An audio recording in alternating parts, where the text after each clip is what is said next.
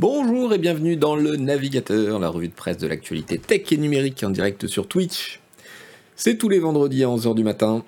C'est en replay sur YouTube le lendemain à 11h du matin. Et c'est en podcast, d'ailleurs peut-être que vous nous, écoutez en podcast à partir du, samedi midi. Euh, tout ça sur la chaîne Canard PC. Vous euh, cherchez votre... Vous cherchez Canard PC dans votre plateforme préférée. D'ailleurs, j'en profite pour euh, faire un petit rappel. Si vous nous écoutez en podcast, vous pouvez nous aider. Vous pouvez nous aider euh, en notant le podcast ou en, je sais pas, en cliquant sur des trucs, en faisant sur des commentaires, euh, voilà. Ça nous fait remonter dans les algorithmes et ça permet à, plus de personnes de nous découvrir. Salut le chat, comment ça va? Ce sera bientôt aussi dans le métaverse avec un coach modélisé, nous dit Chino 457. Alors c'est pas demain la veille, à mon avis. Mais bon, j'ai vu dans le chat euh, que certains euh, disaient pitié, on parle plus des NFT. Et c'est marrant parce que c'est exactement la conversation que j'avais ce matin au café. Je disais non mais c'est pas possible. Euh, les NFT, ça prend la moitié de l'actualité euh, tech et numérique en ce moment, ça devient pénible, même si, bon, bah, il y a beaucoup de choses qui se passent. Donc je pense que je vais faire des émissions euh, NFT free. Voilà, je pense que la, prochaine, par exemple, on parlera pas du tout des NFT, délibérément. Et on, compilera les informations intéressantes sur les NFT, une émission sur deux ou un truc comme ça. On va voir. Alors, Asran, merci beaucoup pour le dernier film d'Aaron Sorkin. Ça me réconcilie avec le bonhomme qui semblait perdu depuis qu'il est passé derrière la caméra. On sent vraiment l'influence de Studio 60, ça fait plaisir. Bon stream. Merci beaucoup, Asran. Alors, tu fais allusion à un petit papier culture que j'ai écrit pour Canard PC sur le site canardpc.com. Euh, à propos du film d'Aaron Sorkin qui est sorti sur Netflix. Merci, merci pour les subs, merci pour les abos et bienvenue à ceux qui sont dans le chat pour la première fois. Grunsec qui propose de clipper le moment où, où je dis que l'émission sera NFT free et d'en faire un NFT.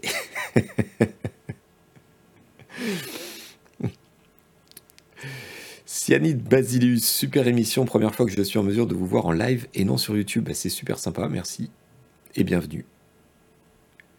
Si tu remplaces Metaverse par MMO, ça passe, dit Mac Cobbleboy. Oui, euh, il y a beaucoup de confusion autour de ça. Et merci beaucoup, Vernon Subutex. Alors, par quoi on va commencer aujourd'hui? Écoutez, euh, on va commencer par un poil. Un poil de promo, figurez-vous. voilà.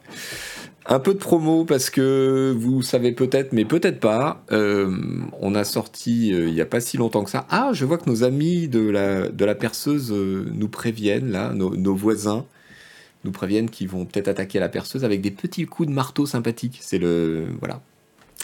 Vous avez vu un peu mon panneau comme il est beau? Regardez. Presse numérique. Ah non, mon doigt va pas jusqu'en haut. Zut. Un peu de promo pour vous dire, pour vous dire quoi? Pour vous dire qu'il y a une app euh, Canard PC sur l'App Store. Regardez, elle est là. Euh, il y a une app Canard PC sur le Play Store, ou Google Play, je ne sais plus comment ils appellent ça, Google Play maintenant. Euh, il y a aussi un kiosque numérique si vous voulez tout simplement utiliser votre PC pour découvrir euh, les nouveaux magazines, voilà, sont des versions PDF qui sont consultables euh, tranquillou. Alors si vous êtes abonné, vous y avez accès. Il suffit de vous connecter avec les mêmes euh, identifiants que sur notre boutique. C'est gratuit pour vous. Et sinon, eh ben, vous pouvez acheter les numéros à l'unité directement depuis votre téléphone et trimballer votre canard PC dans votre poche. Alors, c'est pas nous qui avons conçu l'app, c'est une solution clé en main d'un prestataire. Et malheureusement, pour l'instant, il y a ça, ça marche pas en offline ça déconne. Il n'y a rien qu'on puisse y faire, désolé. Alors, est-ce que je vous file les liens? Oui, je vous file les liens. Allez, il n'y a pas de raison. Hop. Hop pour les fans d'Apple.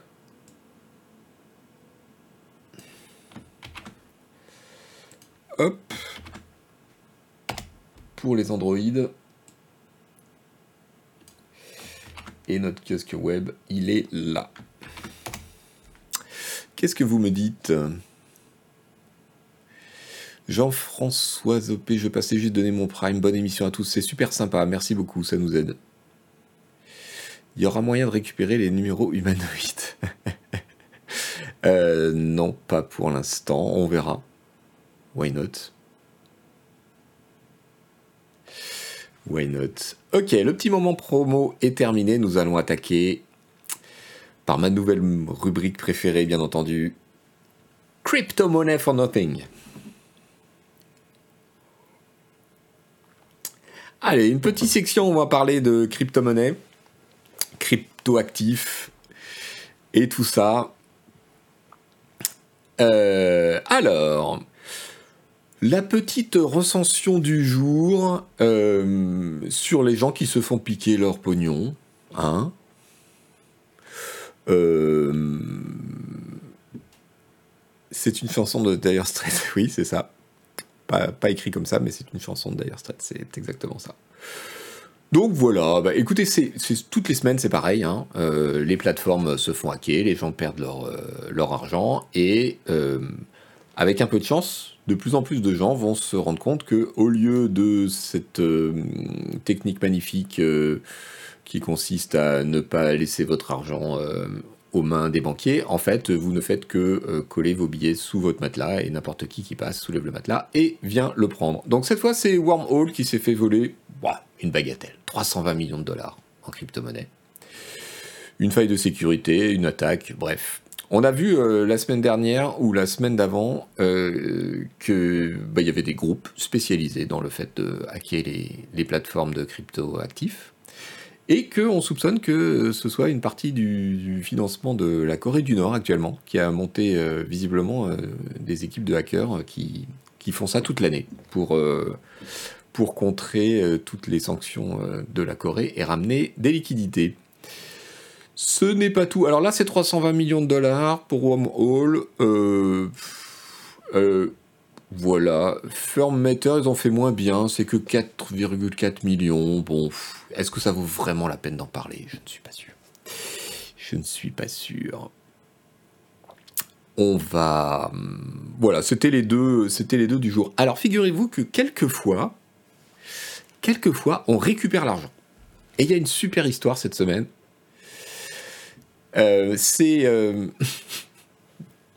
ce sont donc euh, les États-Unis. Cette histoire est géniale à, plusieurs titres. Je l'adore. Donc, les premiers titres, les États-Unis. Là, je vous mets l'article du Monde. Tenez, vous savez quoi? Je vais vous le balancer dans le chat. Je vous ai mis deux articles en français sur Le Monde et un, un petit peu plus détaillé sur le Wall Street Journal. Donc euh, ça, euh, voilà, c'est un couple de, de, de, sauvageons, ivres de virtuel. Il y en a qui auront la ref. Euh, qui fait, qui a fini par se faire prendre. Alors ces braves gens, euh, figurez-vous qu'ils ont volé, euh, eh bien ils ont volé 120 000 bitcoins en 2016. Et là, ils se sont fait attraper. Ils avaient, ils avaient hacké la plateforme d'échange Bitfinex, qui est une plateforme d'échange qui permettait de transformer ces bitcoins en une autre crypto-monnaie. elles sont souvent attaquées, ces plateformes, parce que visiblement, il y a plein de problèmes de sécurité sur ces trucs-là. Euh, donc, euh, donc voilà. Là où c'est extraordinaire, c'est que les gars, le couple en question, euh, quand ils volent ces bitcoins, il y en a 120 000, ça vaut à peu près 65 millions de dollars. Et quand on les récupère, donc ça c'était en 2016, quand on les récupère en 2022, ça vaut 3,6 milliards de dollars. Je voudrais qu'on essaye de se mettre dans la tête de ces gens. Euh, déjà, le braqueur normal, ok, donc tu as réussi ton coup. En fait, tu réussi que, que 10% de ton coup. Parce qu'après, il faut réussir à profiter de ton argent et à l'écouler sans se faire toper. Tu sais que ça va être vraiment compliqué. Donc déjà, en 2016, tu as 65 millions de dollars et tu dois être super prudent. Sauf que là, plus les mois passent, plus les années passent, plus ta fortune virtuelle augmente, et plus ça monte, et plus tu sais que tu ne vas jamais pouvoir t'en sortir, parce que le moindre petit doigt que tu bouges avec tes bitcoins va te faire repérer. Ça doit être absolument dément. Imaginez le stress psychologique de ces gens. Imaginez. Et donc euh, l'idée c'est que en fait ils ont sur les 120 000 bitcoins euh, apparemment ils ont réussi à en dépenser réussi à en dépenser euh, notez bien l'expression réussi à en dépenser que 20 000 ou 25 000 et j'ai lu les articles sur la question vous savez ce qu'ils ont acheté avec ces 20 ou 25 000 bitcoins? Ça fait déjà des dizaines de millions. Hein. On estime qu'ils ont encore de 200, 200 millions de dollars euh, qu'on n'a pas retrouvé, qu'ils ont encore dans un coin. Ils avaient monté des faux business, euh, machin, pour justifier les transactions, enfin bref. Mais vous savez ce qu'ils ont acheté avec ces 20 ou 25 000 euh, bitcoins? C'est horrible. Franchement, c'est horrible. Ils ont acheté, bon, de l'or, ok, mais pas tant que ça. Et ils ont acheté des bons cadeaux chez Walmart et des putains de NFT.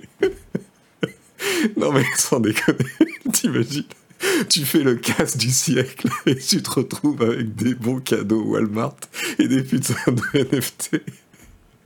Je, je, voilà, je, il faut, je crois qu'il faut compatir avec eux en fait. Franchement, il faut compatir parce que c'est horrible ce qu'ils ont vécu. Et d'ailleurs, le fait que ce soit à ce point horrible, c'est la seule chose qui peut expliquer ça. Donc les deux, les deux pécores là, il y en a une qui se prenait pour une rappeuse euh, il y a un clip, voilà. Je, pense que il faut que, faut que vous voyez ça. Je coupe le son. Non, je vous en mets un tout petit peu. Voilà. Donc voilà, je, pense qu'il n'y a que, il y a que une profonde détresse psychologique qui peut expliquer ce que vous voyez actuellement. C'est pas possible autrement. Je pense que là, on, voilà, on a affaire à quelque chose qui, euh, qui devrait euh, nous inspirer de la pitié. C'est, c'est comme ça, voilà. Je, je ne saurais quoi vous dire d'autre.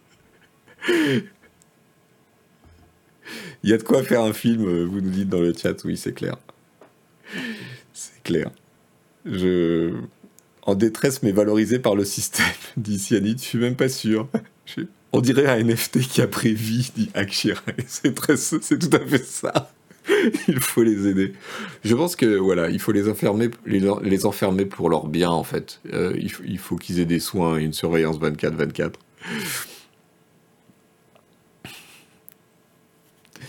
Xempa qui nous dit encore mieux que le clip de rap, il y a un TikTok où elle explique j'ai pas fait une grande école, j'ai pas reçu d'argent de mes parents, j'ai monté mon business moi-même, je vous donne des conseils pour faire pareil. Bah ouais, ouais, ouais.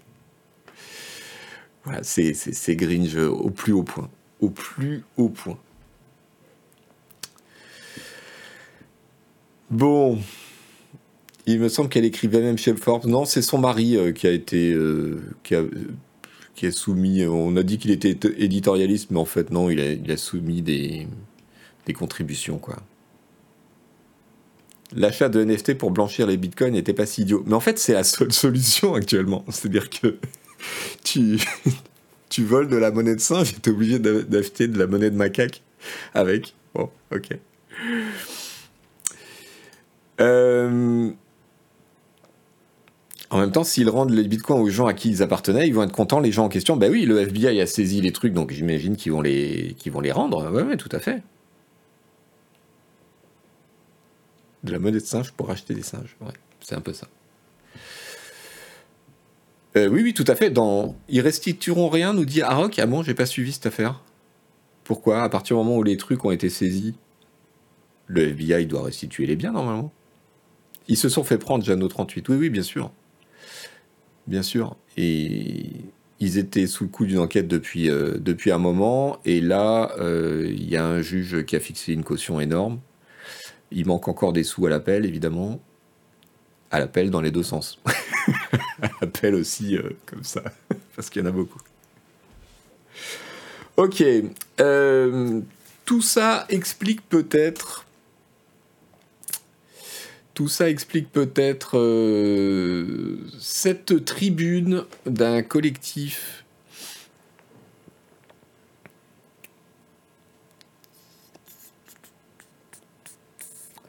Euh, tout ça explique ce- cette tribu d'un collectif d'économistes, euh, de chercheurs en informatique, en droit, en, sci- en sciences sociales, dont s'est fait l'écho Le Monde,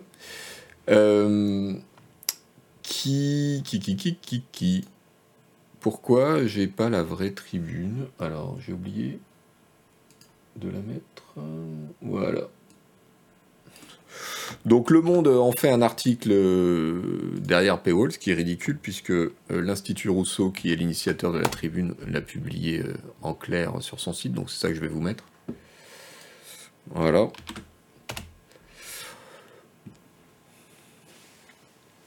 Donc en gros, euh, voilà, il y a un certain nombre de gens qui commencent quand même à s'inquiéter euh, de l'anarchie complète qui règne dans euh, les, le- comment dire, les cryptoactifs et cet espace des, monnaies numériques.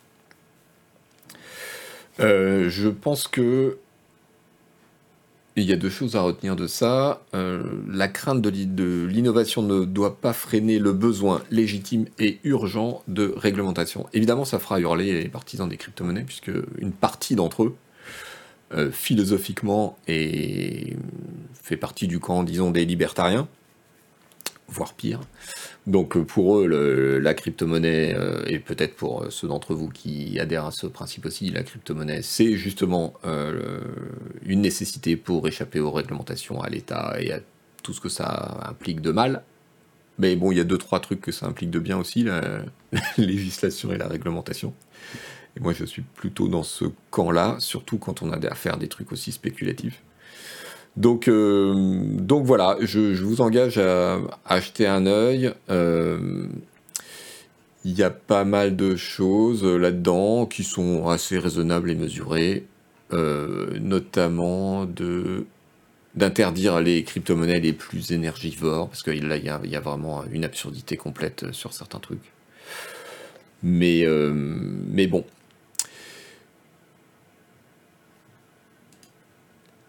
légiférer, euh, légiférer ou réglementer au moins, on a vu dans les, dans les épisodes précédents euh, des navigateurs qu'il y a un truc sur lequel on a un vrai problème, c'est qu'il y a une, régl- une réglementation qui est euh, très précise et protectrice sur la communication autour des actifs financiers.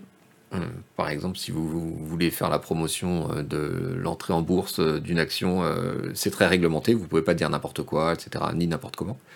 En revanche, la promotion par bah, les influenceurs et les influenceuses des crypto-monnaies, c'est un cirque, c'est un Far West, et ça recouvre des crypto-monnaies qui, qui sont purement des scams, quoi. Donc euh, il y a un vrai souci global autour de ça. Je pense que les gens commencent à en prendre un peu conscience et c'est difficile de dire euh, vers quoi ça va tendre parce que c'est un peu compliqué, je pense, de réglementer ça. Mais ce serait pas mal pour une raison, euh, pour une raison toute simple, c'est que ça génère beaucoup beaucoup d'argent évidemment et que là, figurez-vous que les cryptos commencent plutôt que d'acheter les influenceurs, ils achètent les médias directement. Donc on a appris hier que euh, un milliardaire américain qui est euh, le créateur et le président de Binance, euh, une des plus grosses plateformes, sinon la plus grosse plateforme d'échange de crypto-monnaies, eh bien ce monsieur, il a acheté Forbes, le magazine économique. Salut Kyle80. Il a acheté Forbes, euh, qui est un peu une institution hein, pour les Anglo-Saxons. Donc il, a racheté euh, les, parts d'une partie des actionnaires qui fait qu'apparemment il va être euh, majoritaire.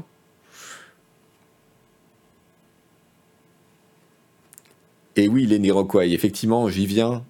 c'est drôle. Alors, c'est un peu inquiétant parce que il faut savoir que depuis 6-8 mois, il y a quand même. 6-8 mois, non, je dis des bêtises, depuis deux ans, euh, il y a quand même une, grosse opposition entre euh, la presse euh, économique et financière, disons, classique, traditionnel, et le monde des crypto-monnaies, parce que, ben parce que la presse financière économique est habituée à la régulation, à la réglementation, et euh, traite un peu les crypto-monnaies et ce nouvel espace euh, avec scepticisme, disons pour être poli.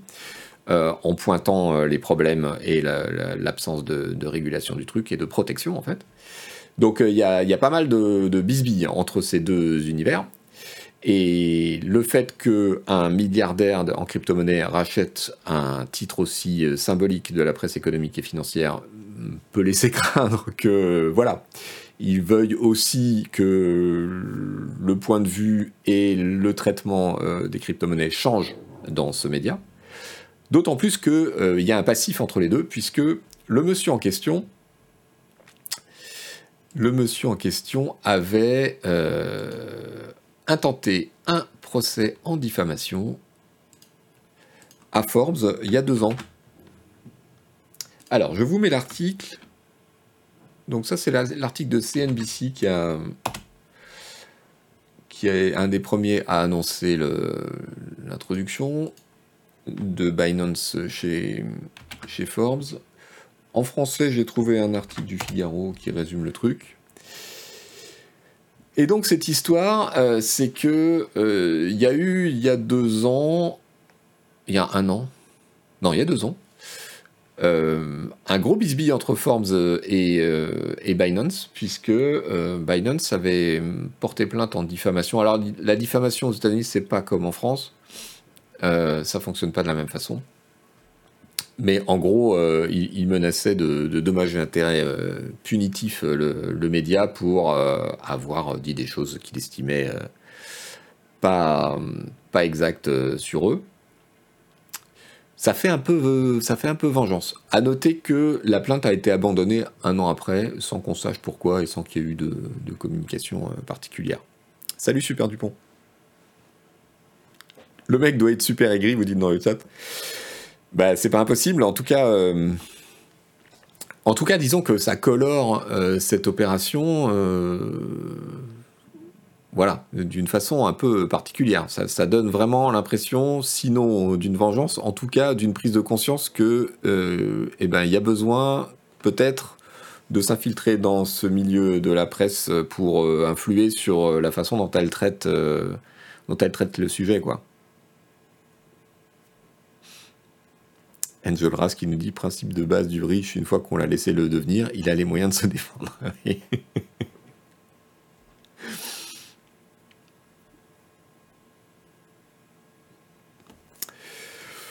Voici. Bon, je sais pas. Qu'est-ce que vous en pensez d'ailleurs des, crypto-monnaies dans le chat? Est-ce que certains d'entre vous euh, en ont euh, ou ont essayé juste pour le fun ou par euh, conviction?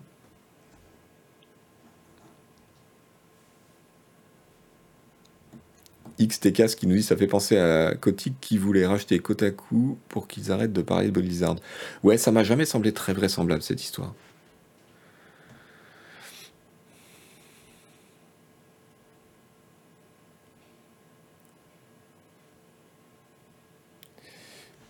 Donc vous dites plutôt non. Certains disent plutôt des NFT. Il y en a qui connaissent des gens qui. J'ai eu des cryptos et j'ai tout revendu il y a deux ans à mon grand dame parce que je trouve ça malsain et amoral. Ok.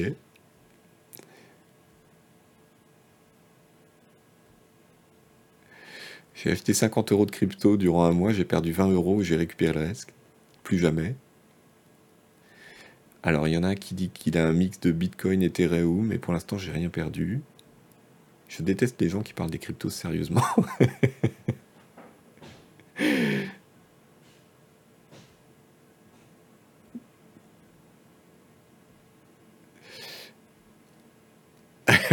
Il y a Gomme Loul qui nous dit Je ne dirais pas que j'aime en utiliser, mais c'est très pratique pour se fournir en salse pareil. Je vois.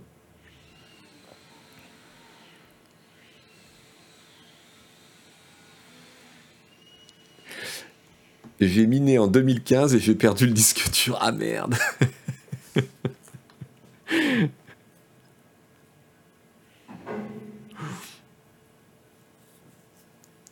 J'ai gagné un peu au début et maintenant, tant que je ne revends pas, je n'ai rien perdu. C'est le principe de la bourse, quoi.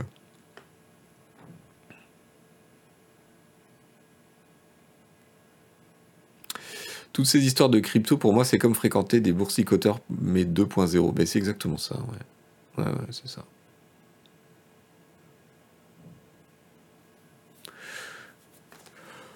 Ok, allez, on parle crypto-monnaie, évidemment, évidemment, ça nous amène où? Ça nous amène à la NFT. C'est le titre de ma rubrique désormais.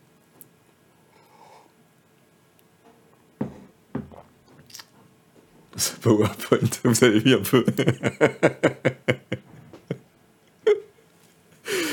Euh, les moyens d'épauler sur cette émission sont. Non, il y a de. Il y a du pognon à l'écran. hein. Il y a du pognon, vous avez vu? Là, parce que c'est une maladie. Non, c'est la haine, c'est tout. C'est la NFT.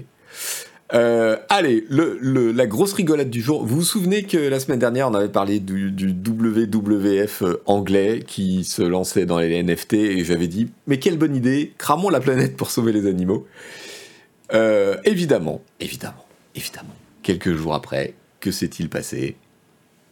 Eh bien, ils ont fait marche arrière, que voulez-vous?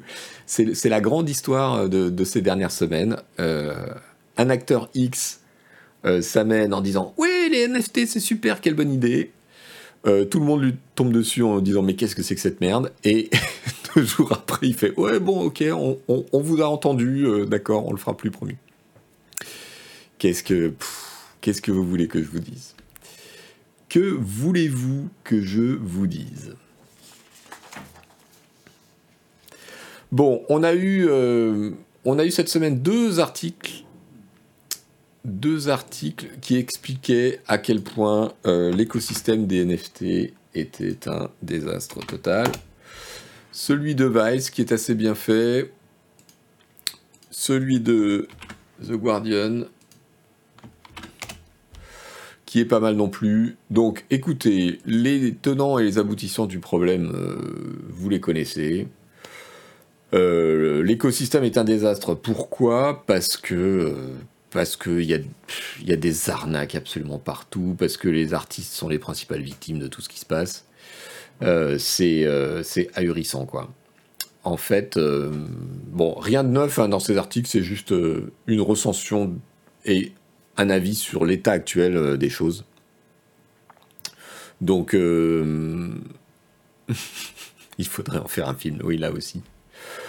Donc, quoi qu'on pense euh, des crypto-monnaies et de la blockchain, on peut penser que la blockchain est une technologie intéressante. On peut penser qu'elle donnera sûrement quelque chose d'intéressant à terme.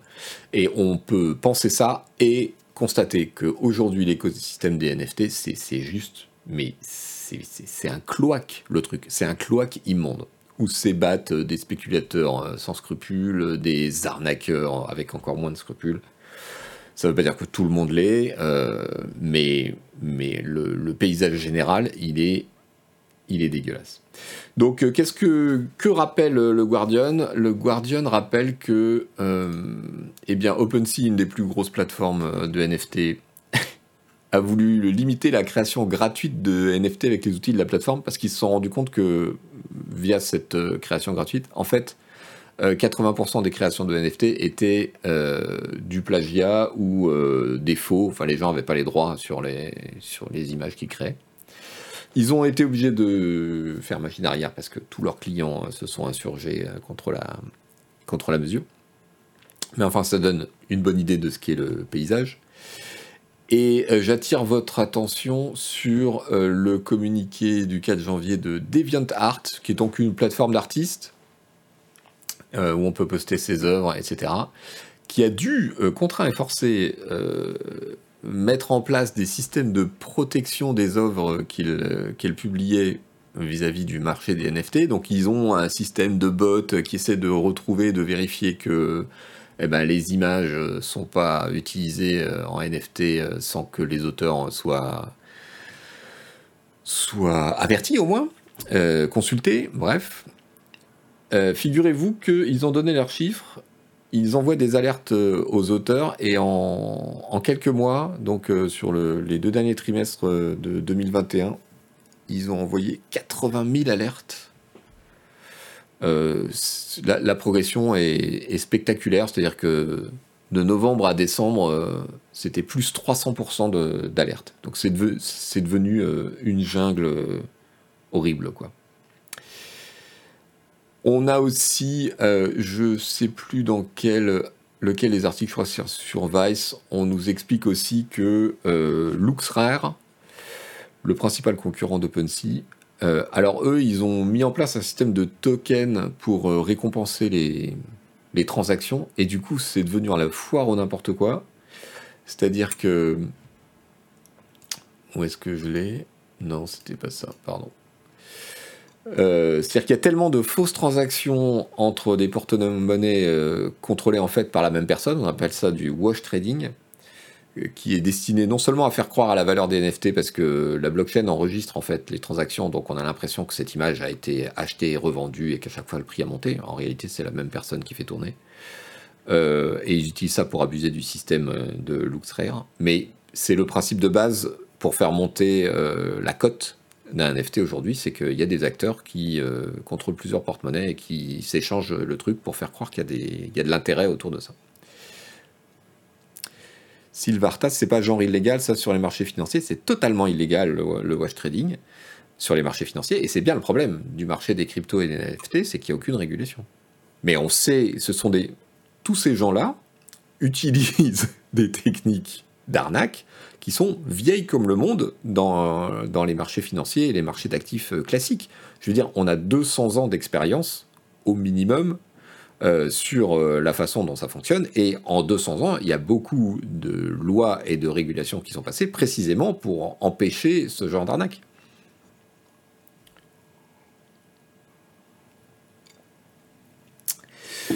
Donc bon, écoutez, les artistes, les artistes sont évidemment les premières victimes de tout ça. Euh, voilà, c'est vivement, vivement que ce cloaque immonde euh, trouve un peu de, régulation. On connaît, figurez-vous, euh, deux des quatre fondateurs du Board Ape Yacht Club. C'est un reportage de BuzzFeed ils ont retrouvé donc euh, deux des noms de ceux qui ont fondé euh, le truc un peu euh, fondateur de la hype autour des, NFT, le, Board Ape Yacht Club, donc le Yacht Club des singes qui s'emmerdent. Vous savez, ce sont ces dessins là déclinés à l'infini. On en avait parlé la semaine dernière puisque la principale autrice euh, du concept graphique, euh, pas touché beaucoup d'argent et elle a appris le, succès du truc euh, sur Twitter. Donc voilà, on, a trouvé les noms. Alors en soi, c'est pas super intéressant, mais il y a un truc assez marrant qui s'est produit. Alors tenez, je vais vous linker quand même euh, l'article de BuzzFeed parce que c'est intéressant de voir comment ils ont fait. Et ils expliquent bien pourquoi et ils rentrent dans la polémique euh, qu'on va aborder là, vous allez voir. Euh, donc voilà, les deux fondateurs se faisaient surnommer Gordon Goner et Gargamel. Et ils ont été donc leur identité a été révélée par BuzzFeed et du coup ils ont posté sur Twitter leurs photos avec euh, forcément euh, leur euh, le NFT associé. Voilà, ils sont là. Ils ressemblent à ce qu'on peut imaginer de fondateurs de ce genre de truc. Voilà. Et, et eux, ils étaient assez mécontents. Ils ont accusé BuzzFeed de les avoir doxés, donc d'avoir révélé leur identité contre leur gré. Euh, et donc de, ouais, de les avoir exposés comme ça contre leur gré, ce qui, ce qui pose quand même une question assez intéressante parce que, euh, en fait, comment dire, euh, le Yuga Labs, la boîte qui, a, qui contrôle le, le board Ape Club, elle est en ce moment en discussion avec plusieurs fonds d'investissement de la Silicon Valley et pour une augmentation de capital qui la valoriserait à 5 milliards de dollars. Donc la question se pose quand même de savoir si vous avez une boîte qui vaut 5 milliards de dollars, comment vous pouvez établir une chaîne de responsabilité et, et, voir et, tenir les gens qui dirigent ce truc-là responsables si il reste anonyme. Donc euh, il y a là une contradiction en fait entre l'univers euh, des crypto-bros et des NFT et de la blockchain machin qui, qui, baignent dans cette espèce d'anonymat et d'absence, et puis le monde réel où ces gens ont un pied, sinon deux, parce qu'ils touchent de la, de la caillasse et ils veulent en toucher plus. Ou euh, bah, on leur dit oui, mais quand même, en, fait, vous voyez, une société, il faut des actionnaires, qu'on ait leur nom, qu'elle soit enregistrée, etc. etc. Donc euh, bon, j'ai trouvé ça assez marrant. Je ne sais pas ce que vous pensez de cette contradiction. Est-ce que c'est du doxing quand on parle de journalisme? Bah, C'est toute la question. Moi, je pense que non, en l'occurrence. Mais c'est l'accusation que eux euh, ont faite. Vous voyez, euh, sur leur tweet, j'ai été doxé, donc ok, pourquoi moi Pourquoi pas Voilà, il, donne sa photo et son, mais comment c'est possible autant de brassage de vent qui vaut 5 milliards? Bellegarde du Nord, que veux-tu que je te dise? Alors attention, qui vaut 5 milliards, euh, c'est pas une boîte qui est cotée en bourse, c'est simplement euh, les discussions qu'ils ont avec les investisseurs actuellement qui veulent rentrer dans le capital et, un calcul théorique de ce que vaudrait l'ensemble de la boîte au regard de ce qu'ils font payer à ceux qui veulent en acheter une partie. Faut, euh, c'est une, une évaluation, voilà. Je croyais qu'ils étaient totalement pour la transparence, dit Catel 69. Ouais.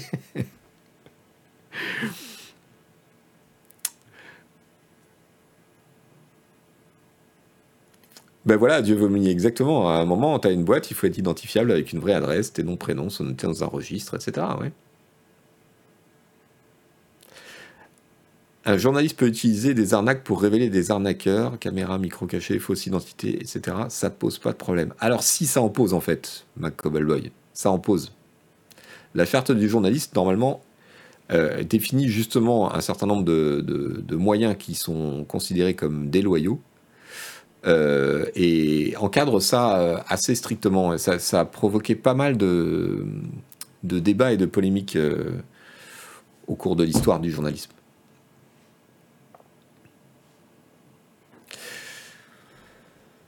Voilà mes amis, qu'est-ce qu'on peut rajouter? Euh, Si un article intéressant que je vous soumets.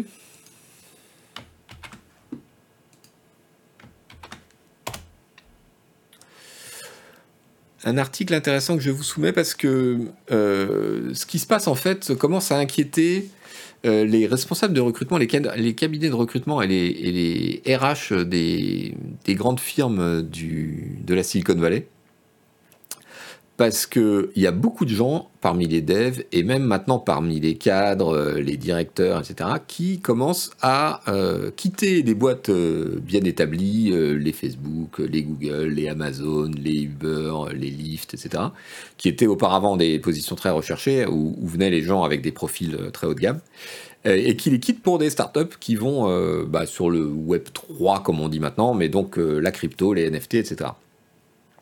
Et en fait, c'est bon. D'abord, c'est un peu l'histoire de la Silicon Valley. Hein. C'est-à-dire que ce sont des gens, euh, en particulier les développeurs très capés, les profils très haut de gamme, qui aiment la nouveauté, qui aiment travailler sur des trucs euh, qui sortent maintenant, euh, sur les trucs qui, qui sont des nouvelles technologies ou qui vont changer les choses. Ça, c'est légitime. c'est aussi le signe de gens qui veulent prendre le train en route euh, euh, et, gagner beaucoup d'argent tant que, tant que ça démarre en fait. Euh, c'est. Ils, voilà, ils veulent sauter dans le train en marche pour, pour, pour gagner tant que, tant que c'est le cas avec stock options, intéressement, etc. Ce qui pose évidemment des problèmes aux sociétés qui sont plus établies, qui, qui avant ont fait la même chose c'est-à-dire qu'avant, c'était euh, d'autres boîtes qu'on quittait pour venir vers elles, et maintenant, elles voient leurs employés être tentés par euh, ces aventures euh, crypto. Donc, voilà, il y, a un vrai, truc qui est en train de se passer autour de ça. et qui finit par poser un problème aux grosses boîtes. C'est assez, intéressant de voir comment l'écosystème se modifie en fait. Alors pour Facebook en particulier, c'est là l'image qui est pas forcément très bien choisie parce que l'article parle pas mal d'autres boîtes en fait. Facebook, oui, il y a un problème d'image depuis un moment, mais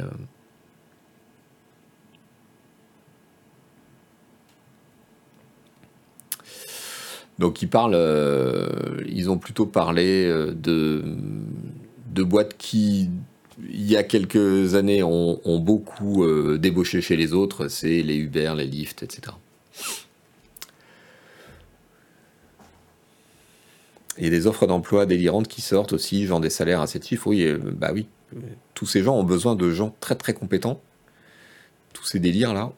Euh, et, effectivement, c'est de, la, technologie, quoi. Et c'est à la fois un champ de recherche pour les ingénieurs euh, en software et un champ de mise en pratique euh, combiné dans un même, dans un même moment et un même endroit.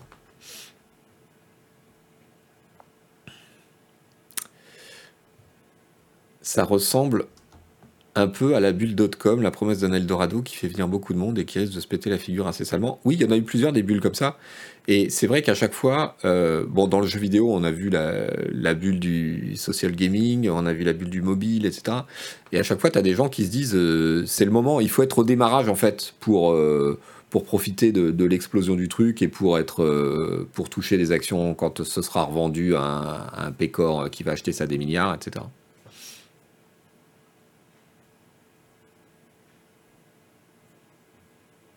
Tout ça pour faire un speedrun à toutes les fraudes financières. C'est beau, dit C'est un peu ça. La bulle NFT, on est en plein dedans, je pense qu'elle est en train de monter, de monter, de monter. Raptor, quelqu'un a déjà conseillé le reportage Line Goes Up sur YouTube? Je pense que quelqu'un vient de le citer dans le chat. Est-ce qu'on est sur les mêmes profils que pour les entreprises de pub? Je sais pas. Je comprends pas le rapport.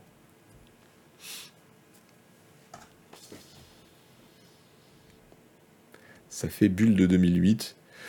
Euh, oui, des bulles, il y en a. Enfin. Bulle, ça suffit pas à expliquer les choses en fait, parce que la Silicon Valley et cet univers, c'est une succession de bulles, mais euh, quelquefois elles explosent, mais il en reste quand même quelque chose. Donc on a le même problème euh, actuellement avec la blockchain, c'est que pour l'instant c'est utilisé de façon merdique, mais la technologie en même temps, actuellement, tout le monde dit qu'elle est intéressante potentiellement. Elle n'est pas encore au point, elle est très gourmande, etc. Et très lente. Pourquoi le pouvoir judiciaire ne s'empare pas du sujet? Il va finir par s'en emparer. Le problème, c'est que la justice et les euh, comment euh, les éléments traditionnels, ils sont beaucoup plus lents que cet univers-là. Le pire, c'est que c'est lié à aucun asset réel, donc la valeur ne peut augmenter que parce que de nouveaux investisseurs ne se tarient pas encore. Mais c'est exactement ça. Et il y a quelques gens qui disent que le, boost sur les NFT s'explique aussi par le fait que euh, l'Ethereum, la crypto-monnaie, stagnait et que donc, euh, en fait, comme la plupart des NFT sont appuyés sur la blockchain Ethereum, euh, tous les crypto-bros de l'Ethereum se sont dit euh, ah ben on a intérêt à promouvoir cet usage de la monnaie parce que ça va faire venir de nouveaux gens quoi.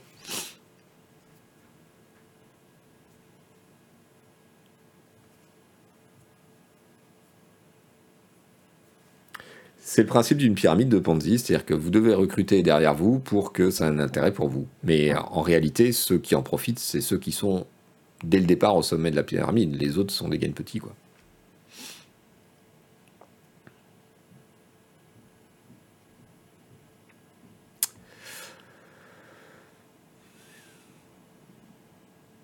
Quand cette bulle va éclater, ça va être l'enfer. Mais il y a des gens qui vont perdre beaucoup d'argent, ça c'est clair. Certains ne complaindront pas, d'autres qui se seront fait euh, entuber. Salut Mr. Loulcat. La pyramide de Fondy, c'est juste le capitalisme, dit Alio. IRL, on va en tôle pour la pyramide de Fonzie, ouais. De, Ponzi, Fonzi, ouais. Vivement qu'on passe à autre chose. Allez, on passe à autre chose. J'exauce ton vœu. Euh, qui est-ce qui nous disait ça? Vivement qu'on passe. Asran. autre chose, mais pas tout à fait autre chose, puisque on va faire un petit tour dans le métaverse. Là aussi, il y a du Fonzi, du Ponzi. la pyramide de Ponzi, je signe direct. Wow. la pyramide de Ponzi. Euh, quelles sont les nouvelles du métaverse? Alors écoutez, les nouvelles du métaverse cette semaine, euh, c'est essentiellement The Sandbox. Vous vous rappelez que la semaine dernière, euh, on, avait bien rigolé parce que Carrefour a acheté un terrain dans The Sandbox. The Sandbox, c'est quoi? On va voir. Je vais vous expliquer. C'est freak show cette émission. je suis désolé. Je vous promets. Et la prochaine, non vraiment, ok, je m'engage devant vous.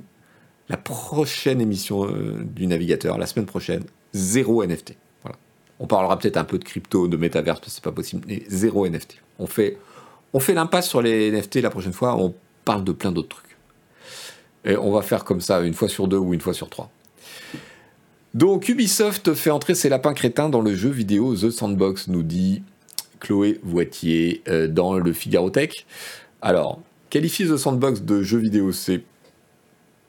Mais ok, je lui laisse. Chloé, si tu m'écoutes, je t'accorde ce point, mais bon, euh, parce que j'ai pas le temps de rentrer dans le détail. Euh, je vous mets ce lien.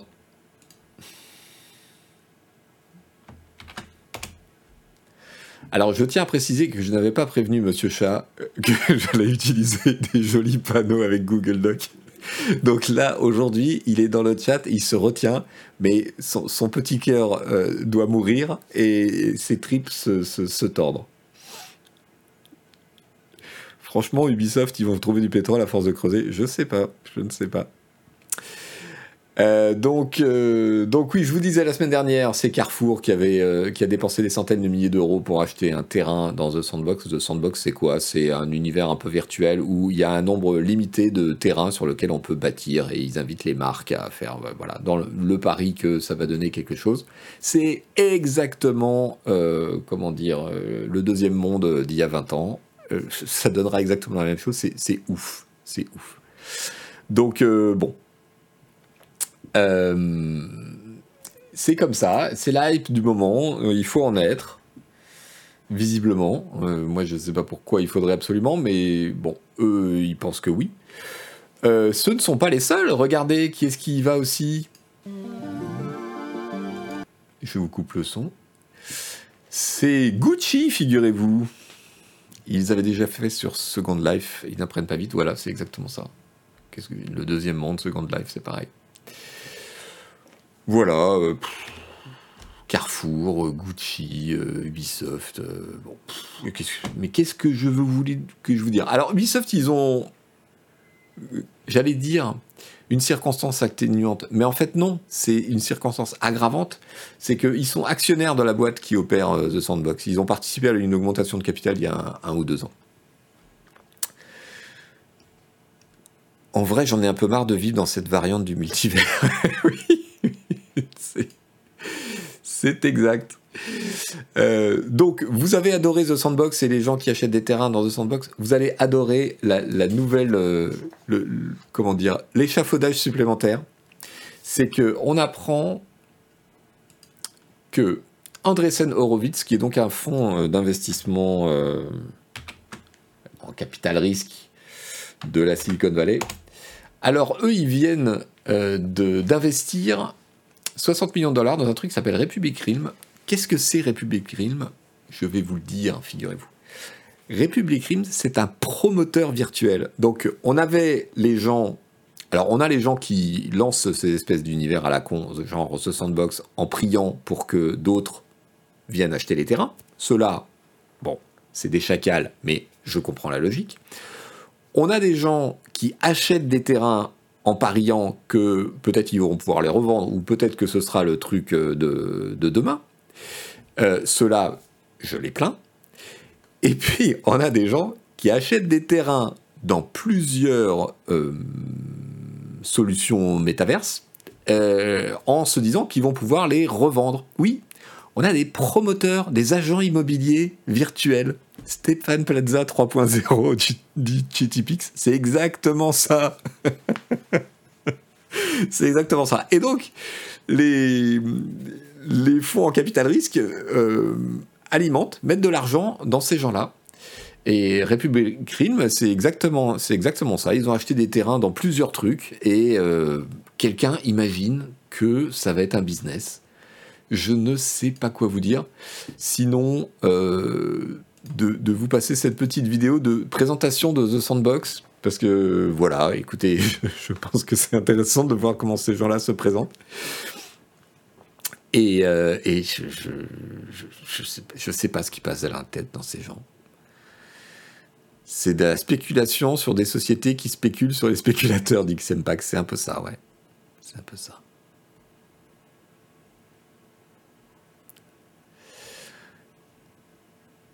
On est d'accord que si le développeur le voulait, il pourrait doubler la surface au sol du jour au lendemain. Il y a zéro pénurie possible. Oui, alors Magila, euh, c'est justement ce que dit The Sandbox, c'est qu'ils ont créé un univers fixe euh, et ils ne l'étendront pas. Mais ça, c'est ce qu'ils disent aujourd'hui. Si demain ils ont tout vendu et qu'ils ont envie de, créer un satellite à cet univers pour en vendre plus, ils le feront. Sérieux, ils croient que les gens sont cons jusqu'à quel point? Écoute, je ne veux pas chercher la réponse à cette question, elle est trop angoissante. Le SIM 4 en ligne, bah ouais, c'est un peu ça. Je, regardez, non mais voilà, il faut, voir ce que c'est quoi. C'est.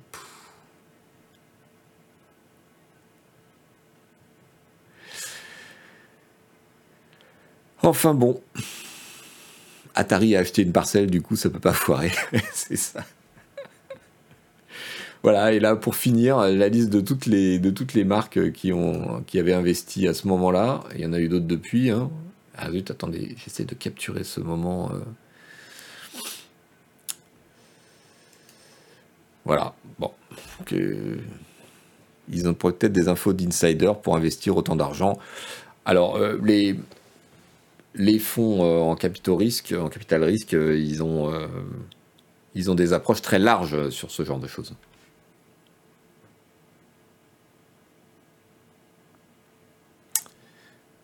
Ils ont prévu des éboueurs pour ramasser les NFT que les gens jetteront par terre dans le métaverse. c'est parfait. Souba c'est parfait. Merci pour cette intervention. ah mais on connaît le prix d'un terrain de base. Euh, on sait que hum, Carrefour a acheté une grosse parcelle pour euh, quasiment 300 000 euros, je crois.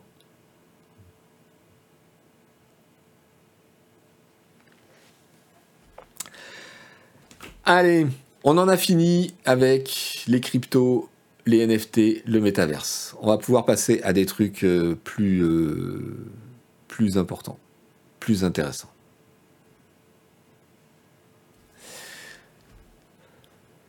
Je vous propose un petit tour dans la Spotify.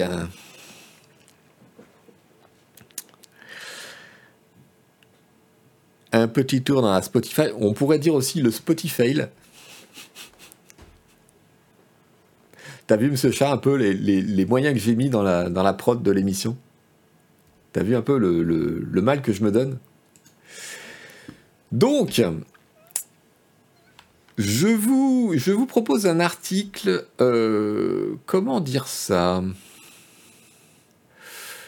Un article provocateur. Voilà, c'est le terme que je cherchais. Un article provocateur euh, trouvé dans l'édition de la newsletter de Protocol Entertainment euh, qui titre euh, Vous n'aimez pas Joe Rogan sur Spotify, vous n'avez qu'à payer plus cher pour la musique. Et c'est intéressant. Il y a Monsieur Chat, notre directeur artistique, dans le chat qui est en train de faire une attaque. Même budget que le juge, Jacques Bou dans la production du tribunal des bureaux. Oui, tout à fait, le budget est le même. On le partage même en fait. Euh, qu'est-ce que nous dit euh, Protocole euh, Il nous dit des trucs très intéressants sur pourquoi cette polémique autour de Joe Rogan et pourquoi Spotify ne va pas lâcher Joe Rogan. Parce que, d'abord, le premier point important à rappeler, et moi je n'avais pas mesuré à quel point, c'est que Spotify perd de l'argent tous les ans, Spotify a toujours perdu de l'argent. Spotify est une boîte qui perd un max de thunes. Spotify pisse la moula. Alors, je suis allé chercher les stats que je vous ai retrouvé. Alors, ça commence par des belles stats. Regardez les, revenus, donc le chiffre d'affaires de Spotify. Pouh, ça monte, c'est super. Hmm, on est à 2,5 milliards fin 2021, alors qu'on partait à 500 millions. C'est génial. Incroyable. Euh, ouais, ça c'est les quarters. Hein. En, en revenus annuels, ça donne euh, quasiment 8 milliards. Fin 2020. Alors il y a le petit truc agaçant. Et les profits, voilà, c'est ce tableau-là. Les profits, quand c'est entre parenthèses, c'est qu'en fait, c'est pas du tout des profits, c'est des pertes. Donc, on est parti de 28 millions de dollars de pertes en 2010 et en 2020, on est toujours à. Ah non, on n'est pas toujours. On est à 581 millions de pertes. Wouhou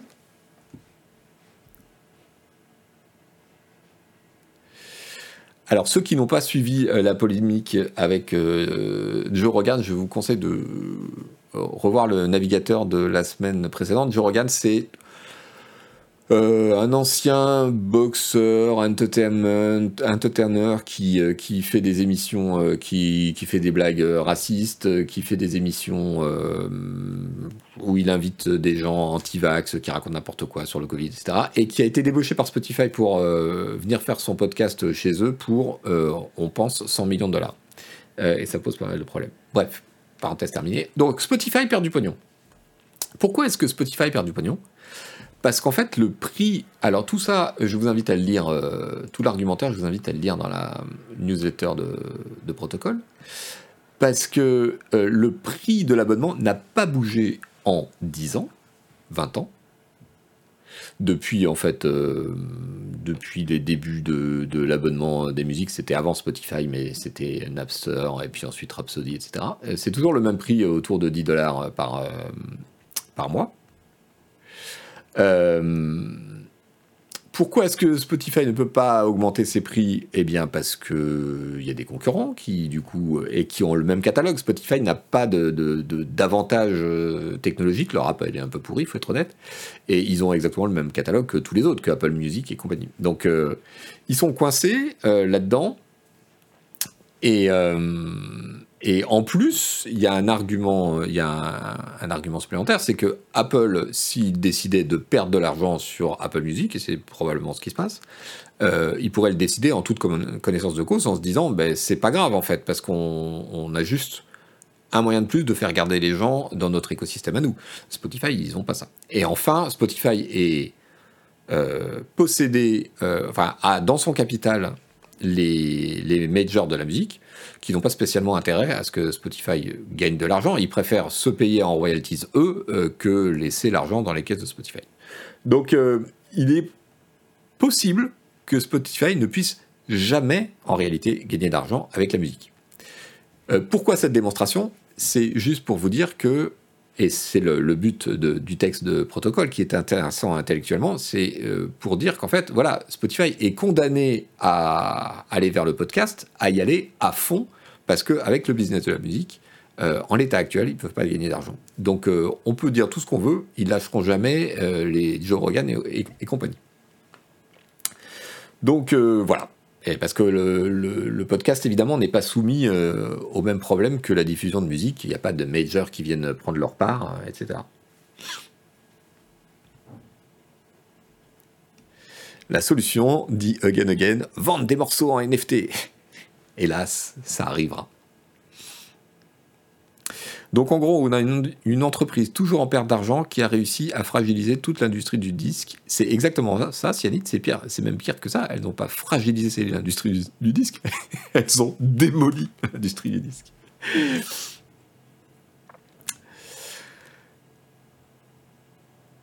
Le deal Spotify Rogan est un deal exclusif, absolument. Spotify a payé 100 millions de dollars pour avoir l'exclusivité du podcast de Rogan et, et rapatrier le podcast.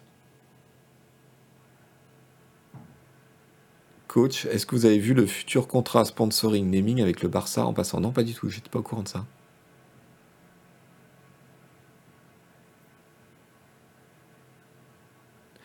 Ils n'ont pas que Joe Rogan. Non, bien sûr, ils en ont plein.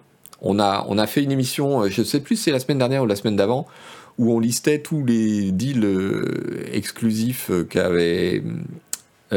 qu'avait annoncé Spotify, et, notamment en s'amusant qu'un certain nombre d'entre eux ont encore pas vu le jour. Quoi. Euh, en attendant, la controverse euh, évidemment continue. Euh, qu'est-ce qu'on a comme alors ah oui, je voulais vous lancer là-dessus. Donc pour vous mettre à jour de la controverse en question, je vous recommande Les Jours, c'est un site français, qui a c'est un site qui fonctionne par euh, enquête et par euh, reportage sous forme euh, d'obsession, c'est-à-dire un peu comme des séries. Donc il y a une série en cours qui s'appelle La fête du stream et qui parle justement des déboires de l'industrie de la musique avec le streaming, du point de vue des artistes, du point de vue des labels, du point de vue de tas de choses. C'est super bien fait, c'est très très bien écrit et donc, je vous recommande cet article. Alors, c'est payant, hein, les jours. Voilà, c'est comme ça. Souvent, la bonne info et le travail, c'est payant qui fait le point un peu sur cette affaire et qui nous rappelle euh, un certain nombre de choses. Euh, la polémique Spotify, vous savez, c'est que Neil Young et un certain nombre d'autres personnes se sont insurgés que Spotify continue à laisser euh, micro ouvert à Joe Rogan pour débiter toutes ces conneries. Et donc on demandait à retirer leur musique, ça a créé tout un truc. Au final, l'action de Spotify a chuté en bourse. Joe Rogan s'est plus ou moins excusé pour tout ce bordel le PDG de Spotify a condamné les propos de Jorgan, mais tout en disant que ce qui primait, c'était euh, la liberté euh, de parole et donc euh, qu'il n'allait pas censurer les trucs. Mais quand même, il y a certains épisodes du podcast de Jorgan qui ont disparu de Spotify. Et le PDG de Spotify dit non, non, c'est pas nous, c'est pas nous, c'est lui-même qui a décidé de les enlever, etc. Et au départ, quand ils avaient débauché Rogan, ils avaient déjà laisser de côté un certain nombre d'épisodes du podcast, à la grande fureur de ses fans. Euh, donc euh, Spotify intervient sur le contenu de, fait. Et d'ailleurs, ils viennent de euh, vider Alain Soral, j'allais dire le polémiste de droite.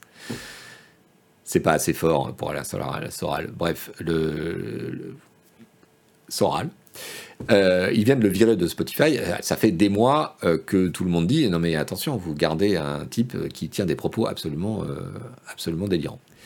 Donc, donc voilà, vous, pouvez dire ce que vous voulez dans le chat. Moi, moi, je, je, ne le dis pas. Il n'y a pas de qualificatif pour Soral. Voilà, c'est ça, c'est exactement ça. Donc dans cet article des jours que je vous recommande, on explique bien euh, toute cette polémique et euh, le, point un petit peu clé euh, qui, est le statut exact de Spotify. Est-ce que c'est est-ce qu'ils sont protégés par le statut de plateforme, c'est-à-dire qu'ils ne sont pas responsables du contenu qui est diffusé chez eux si on signale des problèmes euh, contraires à la loi, ils doivent les retirer euh, sous euh, le plus rapidement possible, etc. ou bien est-ce qu'ils sont éditeurs? Et dans ce cas-là, ils sont responsables de tout ce qu'ils publient. Alors, il faut bien voir d'une part que peut-être Soral mis à part, et encore, euh, pour l'instant, il n'y a pas eu de, plainte. Les propos qui ont été tenus à travers les podcasts n'ont pas fait l'objet de plainte, donc a priori ne sont pas des infractions, etc. Donc, euh, bon, c'est pas forcément un problème euh, purement pénal, c'est un problème de responsabilité, j'ai envie de dire, plus morale. Ensuite, il faut aussi se... être prudent sur cette question plateforme éditeur parce que les législations sont assez différentes aux États-Unis et en France. Euh, mais bon, moi j'aurais tendance à dire personnellement, en tant que journaliste et, euh, et directeur de publication d'une entreprise de presse, donc d'un média, que si tu débauches 100 millions de dollars pour avoir un contenu exclusif, tu es éditeur. voilà. bon. Ouais, ça s'énerve dans le chat. Merci aux, modérateurs euh, et à Blob Marais qui rappelle la règle générale du chat, c'est pas de politique. Vu, que, vu le sujet de ce stream, on est forcément plus cool, mais restez raisonnable. Oui, s'il vous plaît. Et voilà. On, essaye de ne pas faire dériver la, conversation. On se tient au sujet. C'est une revue de presse. On examine les arguments euh, des, différents articles. on peut donner son avis, mais on le fait gentiment et poliment. Voiloute, alors.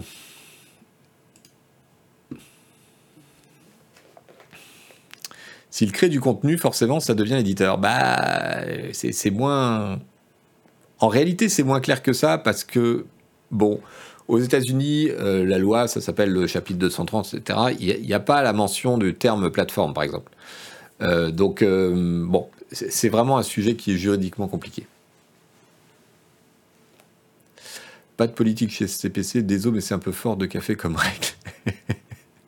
c'est pas la, question n'est pas politique chez Canard PC. La question c'est euh, les opinions et les expressions et la et la politesse et le fait de ne pas être extrême dans le chat de façon à ce que ce soit confortable pour tout le monde. Voilà, c'est ça la question euh, Minberry Crunch.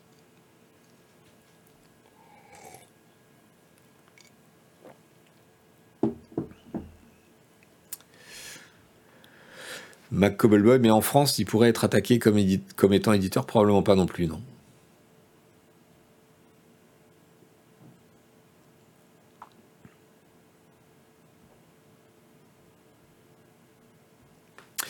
Alors, parlons un tout petit peu de jeux vidéo parce que il, a, il a fait un fichier pour partie. Mais oui.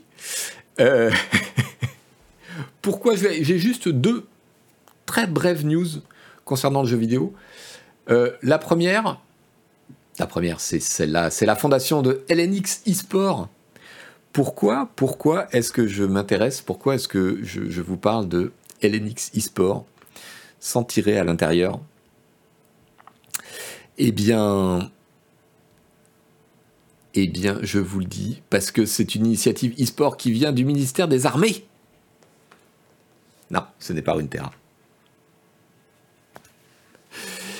C'est euh, voilà, c'est notre, ministère des Armées qui a décidé euh, de lancer une initiative euh, e-sport. Donc je suppose une équipe, une association, voilà. et, on se dit mais mais pourquoi pourquoi maintenant. Alors Florence Parly, notre ministre donc, a expliqué que LNX est une structure unique reposant sur cinq axes expliquer, explorer, fédérer, communiquer, défier. Ok. Donc euh, le mélange des genres entre les jeux vidéo et l'armée, ça date pas d'aujourd'hui. Hein. Ça date, euh, ça date, ça date. Figurez-vous, ça date de vachement loin, parce que il y a 20 ans était lancé America's Army, un jeu entièrement financé et opéré par l'armée américaine avec un objectif de recrutement. Et ça a plutôt pas mal marché, le jeu était pas mauvais. Euh, sauf que voilà, euh, les Américains, l'armée américaine, bien, elle vient de euh, mettre au rebut America's Army. Ça y est, ça va se finir là en mai, je crois. c'est terminé. Donc j'ai trouvé euh, modestement, euh, avec mon mauvais esprit habituel, que c'était assez frappant de voir qu'au moment où l'armée américaine abandonne ce, voilà, ce, canal de communication et de recrutement, euh, l'armée française le lance.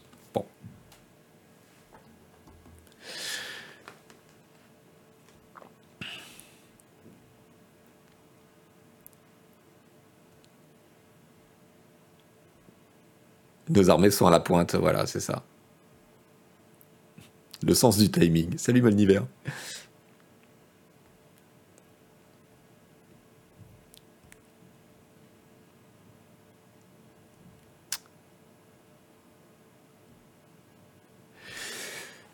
Donc, euh, faisons comme les ricains, ouais l'armée a des équipes dans d'autres sports, ce n'est pas si choquant.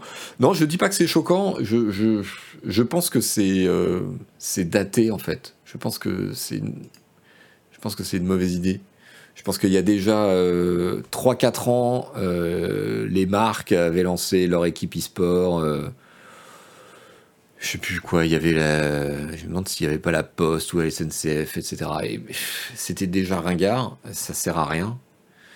Euh, donc, bon, je ne sais pas ce qu'ils cherchent avec ça. Ça me semble. Euh, ça, me semble être un dossier qui a été. Ça sent le dossier qui a été initié euh, il y a 4-5 ans, euh, qui, a, qui a rencontré des tas d'obstacles en interne et qui finit par aboutir, mais au moment où il finit par aboutir, eh ben, il est trop tard, ça sert à rien. quoi. C'est du marketing, mais je pense que c'est, en l'occurrence, pour l'armée, pas forcément du marketing malin. Oui, mais je ne suis, pas, contre le fait, euh, enfin, je critique pas le fait d'avoir une équipe e-sport pour faire du marketing, comme euh, on le signale dans le, chat, le PSG euh, et d'autres ont, ont, des équipes e-sport. Je pense que déjà, il y a quand même un parallèle entre les deux activités, sport, e-sport. là, l'armée, je ne sais pas. En plus, je me rappelle très bien, euh, et pour ceux qui suivent Canard PC depuis très longtemps, euh, qu'avec Agbou, on avait, il y a 20 ans, non, peut-être pas 20 ans quand même, 10 ans, euh, fait un grand dossier sur justement les rapports entre l'armée et les jeux vidéo, et on avait été interviewé un, général qui était responsable de l'entraînement et de la technologie des entraînements virtuels pour l'armée de terre française. Et c'était super intéressant parce qu'il nous avait expliqué ce qui l'intéressait, lui, dans le jeu vidéo. Et on avait découvert à ce moment-là qu'ils utilisaient plusieurs jeux très différents pour, euh, pour l'entraînement des soldats. Mais ce qui était encore plus intéressant, c'est que c'est nous expliquait pourquoi ils utilisaient ça et très précisément dans quel contexte. Et c'était pas du tout un contexte général, genre euh, on va améliorer les réflexes, etc. Pas du tout. C'était pas ça qui les intéressait. C'était des points très précis qui était euh, complémentaire euh, de l'entraînement euh, classique qu'ils avaient. Donc c'était bien. Et puis le, l'exemple plus frappant, c'est évidemment la sophistication de plus en plus grande des simulateurs de vol, de tanks, etc. On sait que, en particulier pour des questions de coût, il y a énormément d'entraînements pour l'armée de l'air qui se font sur simulateur mais ça ne peut pas remplacer euh, l'entraînement réel. Simplement, ça permet d'entretenir un certain nombre de choses, de s'habituer à un certain nombre de choses, à moindre coût parce que euh, voilà, on, ne crame pas du carburant. Quoi.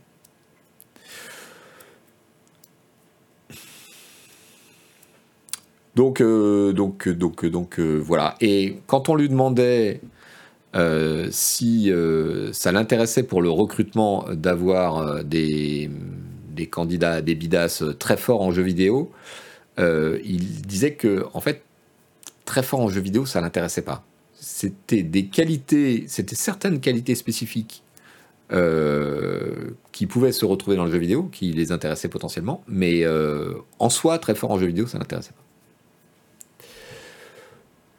Voilà, voilà.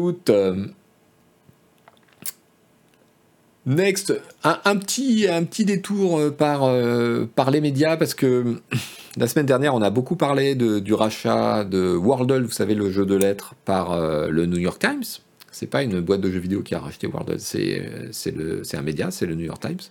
Et on parlait aussi des, des modèles économiques des médias à travers le temps, etc. De comment euh, le New York Times euh, cherchait à garder ses abonnés dans le giron du New York Times en leur proposant plusieurs choses et comment le rachat de Wordle s'inscrivait dans cette, dans cette pratique. Et donc il y a une petite news qui est tombée quelques jours après, c'est celle-ci.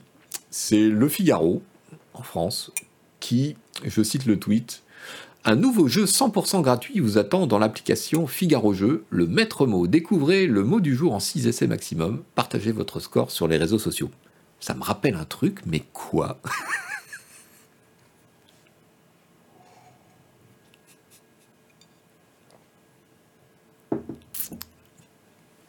Quelle audace, quelle vision Voilà. Bon voilà, c'était juste pour ça.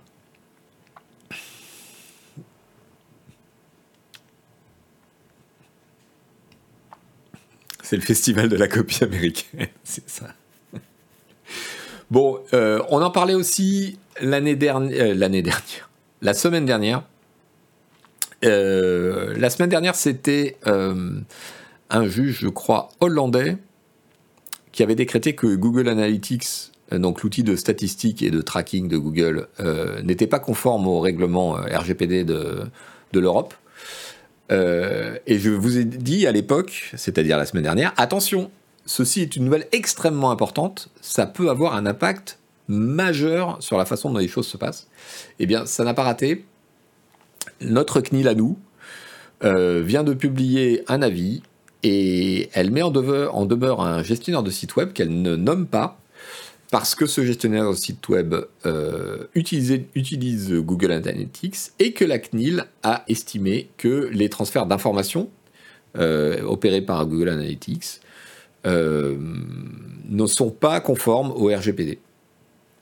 Et donc, elle lui ordonne de retirer Google Analytics et de le remplacer par une autre solution.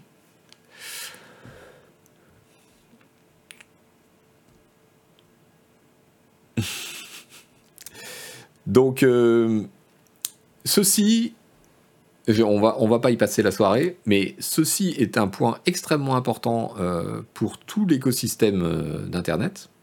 C'est aussi un point extrêmement important pour la plupart des médias, parce que la plupart des médias qui online qui fonctionnent sur la pub utilisent Google Analytics et ils en ont besoin. Ils en ont besoin pour justifier de leur audience auprès des annonceurs. Ils en ont besoin euh, pour traquer euh, les acheteurs, les abonnés dans leur tunnel de paiement. Ils en ont besoin pour énormément de choses. Donc, euh, il existe des alternatives, bien entendu. nous, sur canardpc.com, nous suivons les recommandations de l'acting et nous utilisons Matomo, qui est une alternative gratuite, qui est pas du tout euh, aussi puissante que Analytics, tout simplement parce qu'elle n'est pas branchée sur le social graph de Google. Mais elle est euh, respectueuse des, droits et elle permet notamment d'avoir la politique que nous avons sur canardpc.com qui est euh, du no tracking. Il n'y a aucun cookie tiers chez nous. on dépose un cookie pour avoir vos préférences sur, et pour savoir quels articles vous avez consultés en interne, mais il n'y a pas de pub, euh, il n'y a pas de cookie tiers, on partage vos infos avec personne.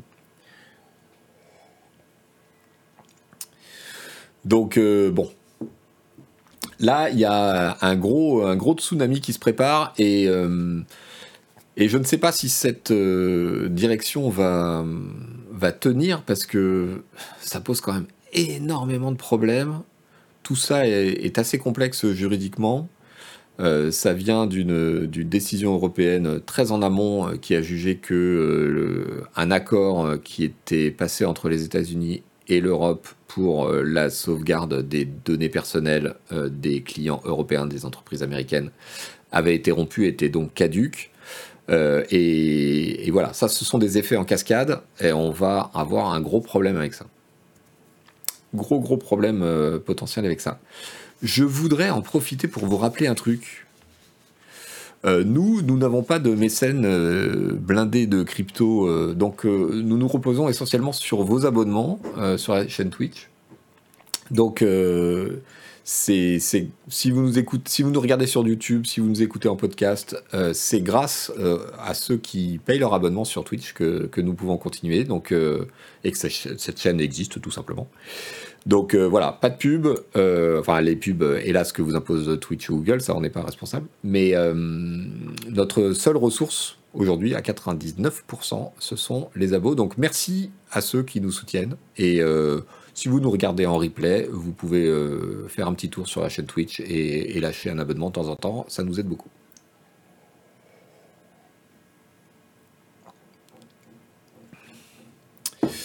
Alors, qu'est-ce que vous dites sur le chat? Ça a l'air de susciter beaucoup de,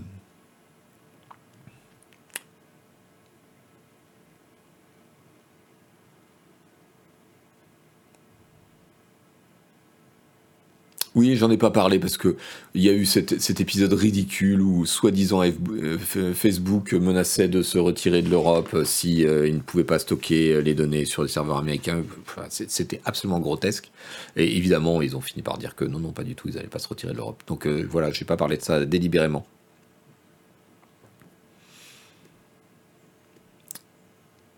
Non, non, mais c'était grotesque. C'était même pas une menace, c'était bizarre. Ça a été pris, mis en épée par certains, certains médias, mais c'est absolument pas crédible.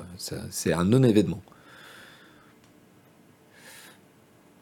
Finalement, avoir des analytics n'est pas intéressant si on n'est pas financé par la pub. Euh, oui, alors évidemment, le principal, euh, comment dire, la principale intérêt, c'est même la nécessité, c'est que si on est financé par la pub, les annonceurs vous demandent les analytics, euh, vous demandent des profils, etc. Donc vous êtes obligé de les avoir. Sinon, c'est intéressant quand même pour savoir euh, qu'est-ce que vos clients euh, viennent voir. Et, nous, ça nous intéresse beaucoup de savoir quels sont les articles qui marchent et quels sont ceux qui marchent moins et quand, etc. Et c'est quand même très utile pour, pour piloter son, son média. Mais oui, 90% de l'intérêt et des raisons pour lesquelles les, les médias installent des analytics, c'est pour les annonceurs, bien entendu.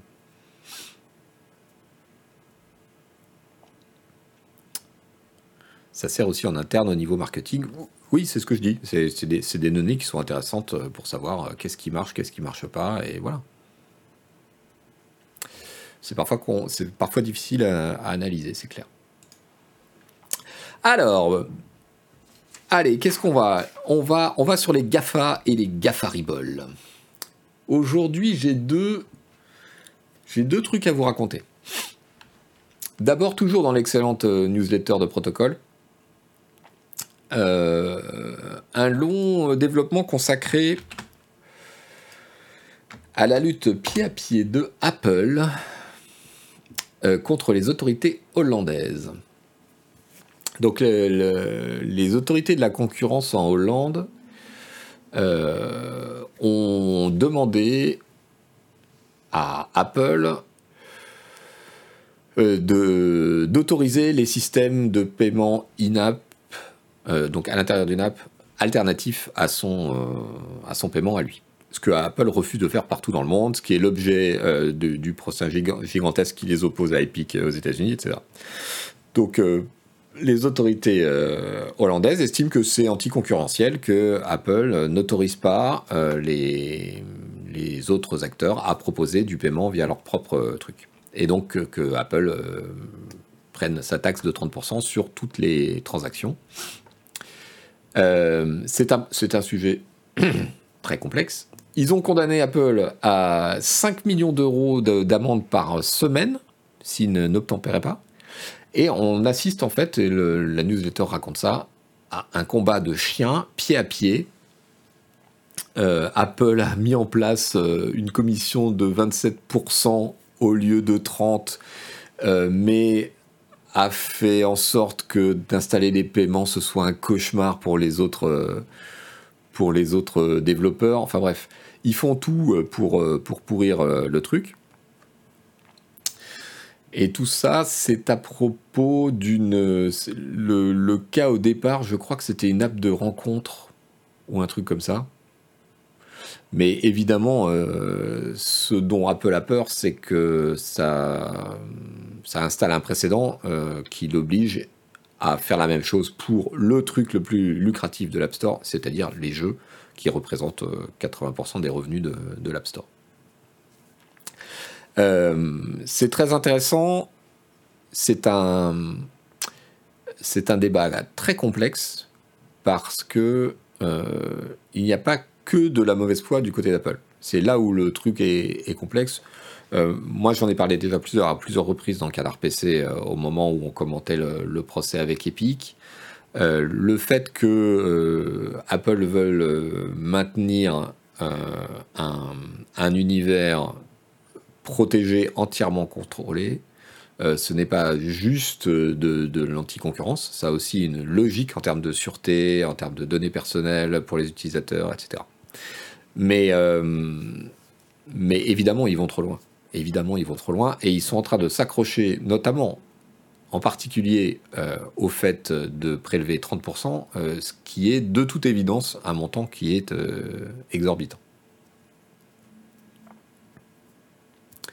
Ravelloli nous dit l'App Store n'est absolument pas sécurisé au vu de toutes les arnaques dessus.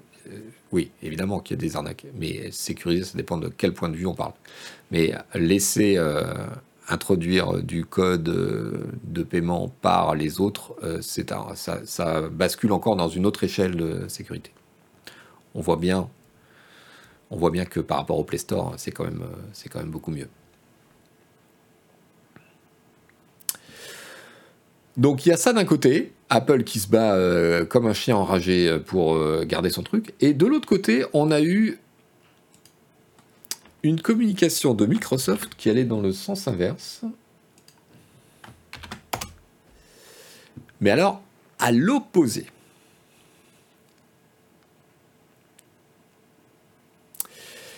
Et donc, euh, qui est sur le point de prouver que c'est possible, finalement, hein, c'est bien, bien le, problème. Donc Microsoft fait un long communiqué en expliquant que euh, voilà, à partir de maintenant et jusqu'à l'avenir, ils vont se tenir à un certain nombre de principes qu'ils appellent euh, Open App Store Principles, qui est en fait euh, calqué sur les projets de régulation qui en ce moment tournent parmi les élus américains. L'Open App Store, c'est un projet de loi, etc. Donc, au lieu de lutter, euh, Microsoft dit bon, bah voilà, la régulation, elle est là, on va essayer de fonctionner avec. Euh, blablabla. C'est une posture, évidemment, euh, de com, mais sur le fond, il y a des choses assez intéressantes. pourquoi ils font ça maintenant?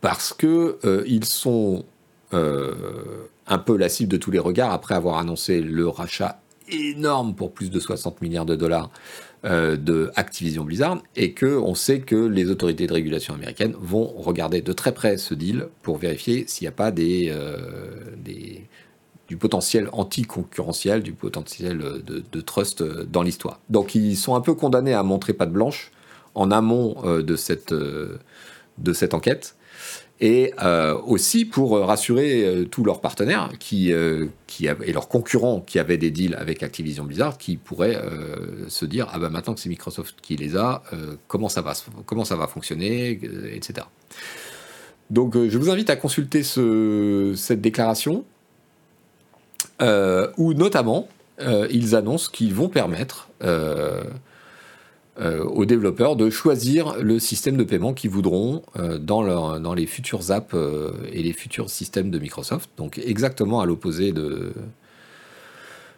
de Apple.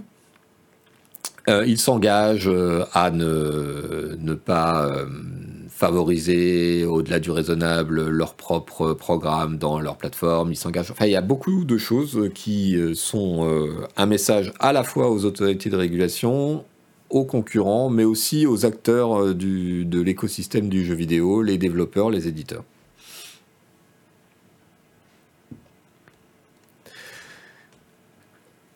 Alors, qu'est-ce que vous dites Score mieux Après, comme d'habitude avec Microsoft, ça reste valable jusqu'à ce qu'ils changent d'avis. Alors, comme tous les acteurs. Apple, c'est pareil. Sony, c'est pareil. Microsoft, ils font tout ce qu'ils peuvent pour éviter un procès. Ils ont annoncé que les Call of Duty sortiraient sur PlayStation même après le deal en cours.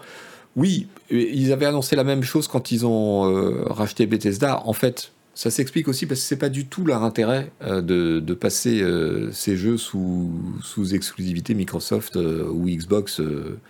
c'est plus leur stratégie, la plateforme matérielle. Leur stratégie, elle est beaucoup plus large que ça. Donc ça me surprend pas, d'une part. Et je je ne me méfie pas spécialement de ce genre de déclaration. Je pense que c'est tout à fait logique par rapport à la stratégie qu'ils ont depuis 10 ans. C'est hyper pratique en droit, au-delà du raisonnable. Oui, mais ça existe en droit.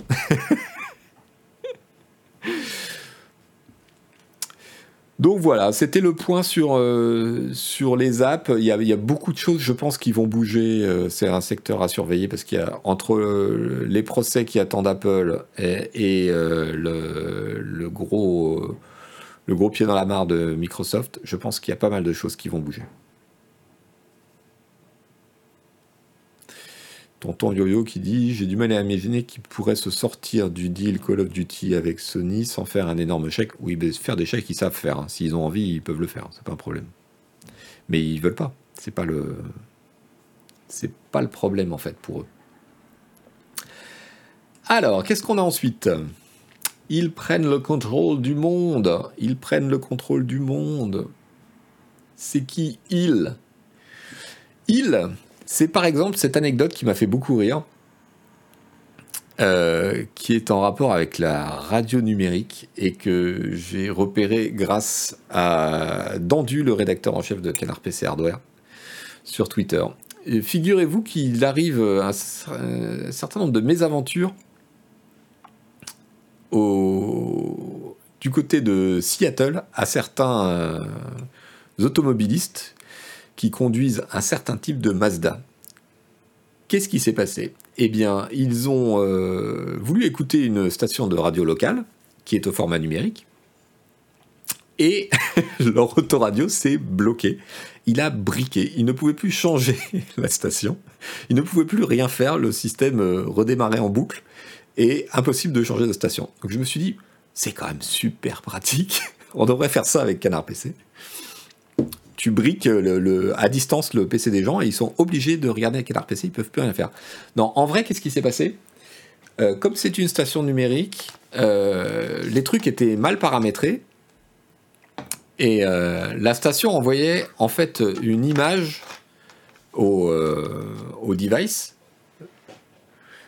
et cette image n'était pas configurée comme, comme, comme, il fallait, et notamment elle n'avait pas d'extension, de, et les systèmes qui étaient un petit peu anciens, qui sont un système un peu particulier, et eh ben ça les a mis en briques.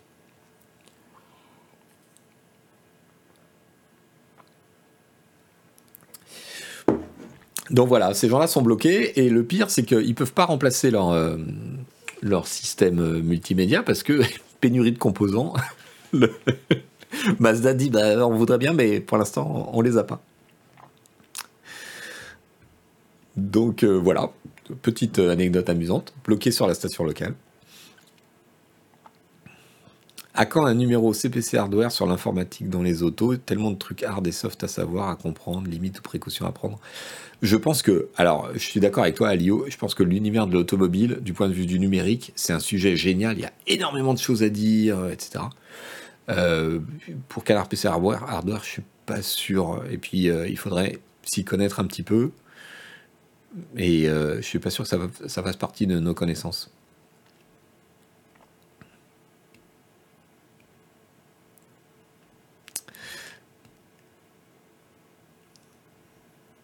Voilà, autre nouvelle de la prise de contrôle des objets ou de la future prise de contrôle des objets, euh, cette, euh, cette nouvelle que les États-Unis, et plus particulièrement le, Homeland Department, c'est-à-dire euh, la sécurité intérieure et chargée des frontières, a décidé de tester le fameux chien robot de, qu'on a tous vu dans des vidéos. qui avait été à l'origine développé par la filiale robotique de Google, qui a fini par vendre cette, filiale c'est Boston Dynamics, la boîte. Est-ce qu'il rapporte la balle quand on, la lui lance? Alors euh, voilà, ils ont annoncé qu'ils allaient euh, tester euh, sur le terrain et en particulier sur la surveillance de la frontière sud, donc la frontière avec le Mexique, ces robots en tant que de sentinelles automatiques en fait pour repérer les mouvements, les machins, les trucs c'est pas le truc le plus euh, humain que tu puisses imaginer. Ça file un peu les jetons. Mais bon. Pour l'instant, il n'y a que des caméras et des, radars. Il n'y a pas de mitraillette automatique dans ces trucs-là. Mais quand on sait toutes les polémiques qui touchent actuellement la police des frontières, euh, justement cette frontière-là, euh, où il se passe des trucs qui sont euh, répertoriés par les organisations de, protection des droits de l'homme, etc. Euh, bon, bah, ouais, c'est pas le. C'est pas le truc euh, le plus sympa du monde, à vrai dire. Midi 30, allez, mais c'est l'heure des bonbons. C'est l'heure des bonbons. C'est l'heure des bonbons de fin d'émission. les petits trucs rigolos que j'ai repérés et dont je vous fais profiter. Le premier, le premier c'est ça. Qu'est-ce que c'est? Qu'est-ce que c'est? C'est une photo de Mars. C'est une photo de Mars et je trouve ça extraordinaire. On a un rover qui se balade sur Mars euh, depuis, euh, depuis un bail et figurez-vous que voilà, ben, il y a deux semaines, il a pris cette photo. Je trouve ça euh, incroyable. Je pense qu'on s'habitue trop à, à ça. je, je, suis obligé à chaque fois de faire l'effort de me dire cette photo, c'est une photo d'un truc qui est sur Mars. C'est une vraie photo de Mars. C'est quand même dingue. Je trouve ça fou, personnellement. Et ça m'émerveille. Je vous la mets dans le chat.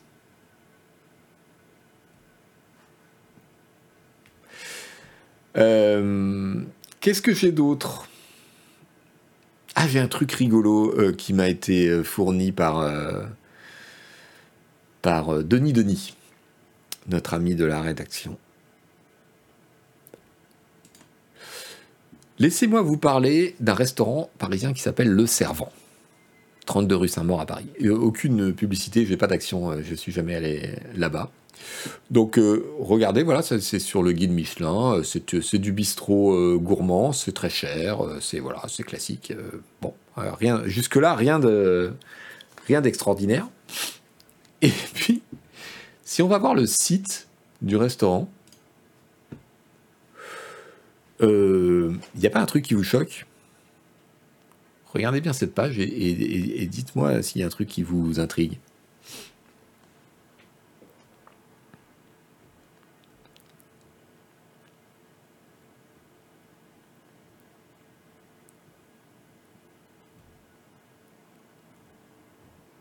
Top jeu.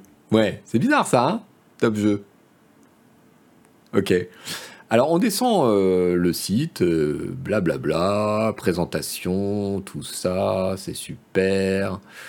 Euh, bon, très bien. La cuisine française traditionnelle, génial. La cuisine française en général. Et puis tout d'un coup, ce sous-titre.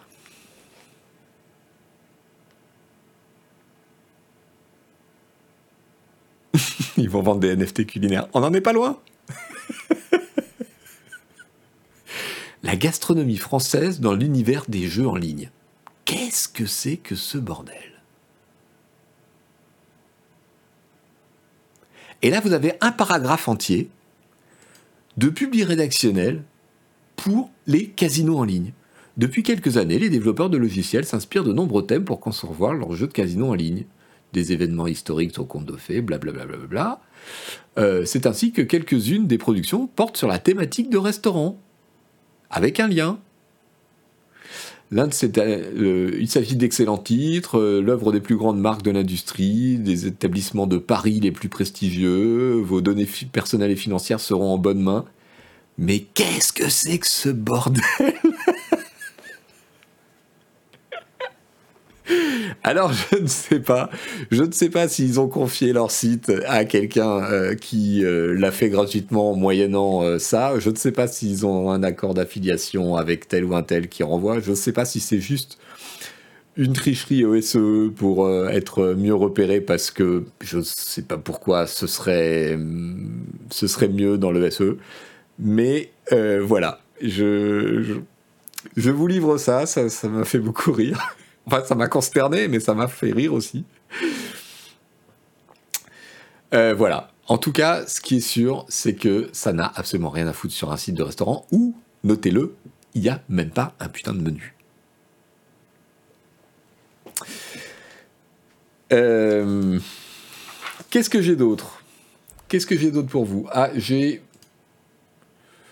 j'ai un truc hyper émouvant. C'est ça. Et c'est le sceau intact du tombeau de Toutankhamon, tel qu'il a été découvert en 1922, avant donc euh, l'ouverture du tombeau. Euh, 3000 ans, au moment où cette, photo a été prise, euh, le, le, avec sa corde a 3000 ans. Euh, je, voilà, je trouve ça super, super émouvant.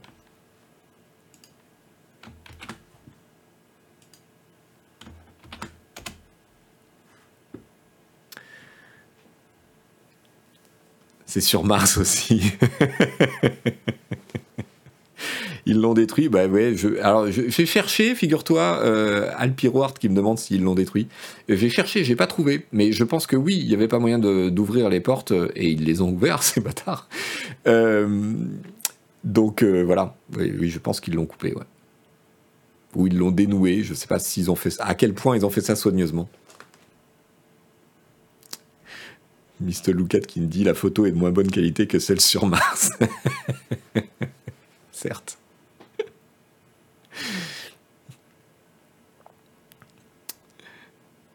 Passionné d'archéologie aussi, Yvan, me demande Alpha Blue Light. Non, pas passionné, c'est beaucoup dire, mais il y a des histoires qui me. qui me. ouais, qui m'intéressent, quoi, qui me, qui me font des choses.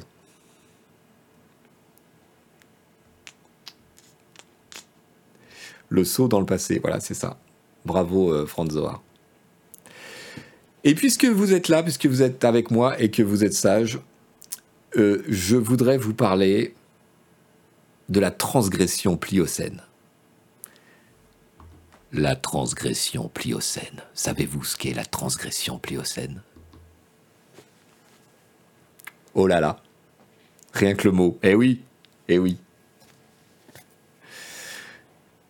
Ça fait peur, hein Alors on est, dans l'Antiquité là, on n'est même plus dans l'Antiquité. J'ai découvert ça complètement par hasard. Ah oui, tiens, euh, un petit... Euh, non, on, va, on parlera de ça après. Allez. La transgression pliocène, c'est un truc qui s'est passé en mer Méditerranée. Euh, je, vous affiche un fil Twitter qui parle de ça et qui est génial.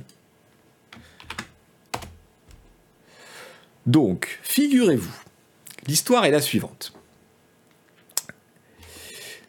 L'histoire est la suivante. Euh, la mer Méditerranée, il y a environ 6 millions d'années, euh, s'est asséchée. Presque entièrement. C'est-à-dire que il y a eu euh, des activités telluriques et la, la plaque terrestre nord-africaine est remontée et elle a bouché le détroit de Gibraltar. Il faut savoir que la mer Méditerranée, c'est un écosystème instable, c'est-à-dire que c'est une mer qui ne peut pas tenir toute seule. Il n'y a pas assez d'eau apportée par les fleuves et les rivières pour contrebalancer l'évaporation. Donc s'il n'y a pas l'apport de l'océan Atlantique via le détroit de Gibraltar, euh, la mer s'assèche. C'est ce qui s'est passé à l'époque. Euh, la plaque d'Afrique est remontée, elle a bouché le détroit de Gibraltar, et donc, au cours des centaines d'années qui ont suivi, euh, des centaines d'années, des centaines de milliers d'années, pardonnez-moi, la mer s'est asséchée, donc il restait quelques gros lacs salés, des déserts de sel, quelques grands fleuves qui, qui, se jetaient dans les lacs, et, et voilà. Ça, c'est un événement qui s'appelle, je ne sais plus comment, mais le. La Messinian Salinity Crisis, en anglais, je ne sais pas comment on dit en français. Donc le, voilà, le fait que euh, la mer Méditerranée s'est transformée en un désert de sel avec quelques lacs, etc. Et puis, à un moment euh, indéfini entre, 5, entre moins 5 et moins 6 millions d'années, il s'est passé un autre événement c'est que le bouchon a sauté, figurez-vous. Alors là, on ne sait pas vraiment ce qui s'est passé. Est-ce que ce sont des volcans? Est-ce que ce sont euh, des tremblements de terre successifs très violents? En tout cas, le bouchon qui s'était formé entre les deux euh, euh, falaises de Gibraltar a sauté et l'océan Atlantique s'est à nouveau déversé dans le bassin de la Méditerranée. Il faut savoir deux choses deux choses importantes. D'abord que la Méditerranée, en fait, c'est presque deux espèces de bassins. Euh, la Méditerranée de l'ouest, c'est-à-dire euh, à l'ouest de la Sicile, est moins profonde que la Méditerranée de l'est. Et entre les deux, sur le détroit de Sicile, il y a une espèce de falaise sous-marine en fait. Donc il y a comme un rebord entre deux baignoires. Pendant longtemps, on a pensé que... Euh, alors, on a des preuves que la Méditerranée s'est asséchée parce qu'on a retrouvé des sédiments, on sait qu'il y a des espèces qui sont passées de l'Afrique à l'Europe à cette époque-là, on a retrouvé des sédiments euh, continentaux terrestres au fond de la mer, donc on sait qu'à un moment ils se sont déposés parce qu'il n'y avait plus d'eau, etc. etc. Euh, on a pensé que ce re-remplissage de la baignoire méditerranéenne, dans un premier temps, s'était fait sur une période assez longue, environ 10 000 ans. Et il y a des études euh, récentes, alors quand je dis récentes, c'est 10-15 euh, ans, euh, qui ont notamment une étude parue dans Nature, qui, à partir d'éléments nouveaux, disent que, en fait, c'est pas ça du tout. Ce qui s'est passé, c'est que le bouchon, donc pour une raison qu'on ne s'explique pas encore exactement, a sauté, et le remplissage a été, mais genre, super rapide. Mais super rapide, pas seulement super rapide au sens euh, géologique du terme, où euh, Milan c'est très rapide. Non, super rapide au sens le bassin ouest de la Méditerranée s'est re-rempli en un an ou deux. Ça veut dire plusieurs mètres par jour. Le truc, c'est Roland Emmerich, c'est le cataclysme, vous voyez? Donc, euh, donc c'est déjà en soi un, événement absolument euh, fabuleux, je trouve, d'imaginer que ce truc s'est fait aussi rapidement. Et puis il s'est passé un autre truc, c'est que le bassin donc ouest euh, s'est rempli et l'eau est montée le long de la barrière qui existe dans le, détroit de Sicile. Et à un moment ou un autre, cette barrière, elle s'était élevée avec le temps, avec les sédiments, etc. Et donc euh, la partie est de la Méditerranée euh, était toujours à sec. Mais à un moment, là aussi, sous la force de la pression, et aussi tous les événements climatiques qui se sont déclenchés, parce qu'il faut bien imaginer que re-remplir la moitié de la Méditerranée en deux ans, euh, ça s'est pas fait tranquillou. Ça a provoqué des tremblements de terre, ça a provoqué des éruptions, ça a probablement changé le climat de la planète entière sur certains points. Bref, euh, c'était un gros truc, et à un moment, probablement sous la succession à la fois de la pression et des tremblements de terre, le deuxième bouchon, a à nouveau sauté. C'est-à-dire que euh, la mer s'est déversée au-dessus du bord euh, du détroit de Sicile vers la Méditerranée de l'Est. Et alors là, c'est plus Roland Emmerich, c'est dix fois pire. Parce que cette falaise, elle fait 1,5 km de haut. Donc l'eau s'est déversée de 1,5 km de haut avec une violence incroyable. Ils ont retrouvé tout un plateau de sédiments au fond de la mer, euh, au pied de cette falaise sous-marine, actuellement sous-marine, qui prouve, d'après eux, que la violence du jet était on prend le, débit de l'Amazone à son, à son plus fort niveau et on multiplie par 1000. Vous imaginez le truc? Donc c'est des événements apocalyptiques dont j'ignorais tout et j'ai trouvé ça absolument fascinant.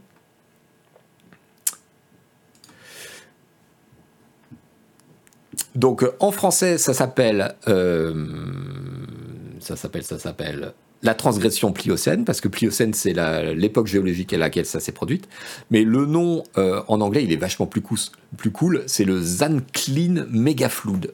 Ça fait un peu chic. Tenez, là, il y a une petite vidéo, euh, enfin une reconstitution par ordinateur qui vous explique le truc. Donc voilà le détroit de Gibraltar, qui se bouche à la suite des mouvements tectoniques de la plaque d'Afrique la mer s'évapore. Voilà, il reste des grands lacs salés, des dépôts de sédiments et des déserts de sel.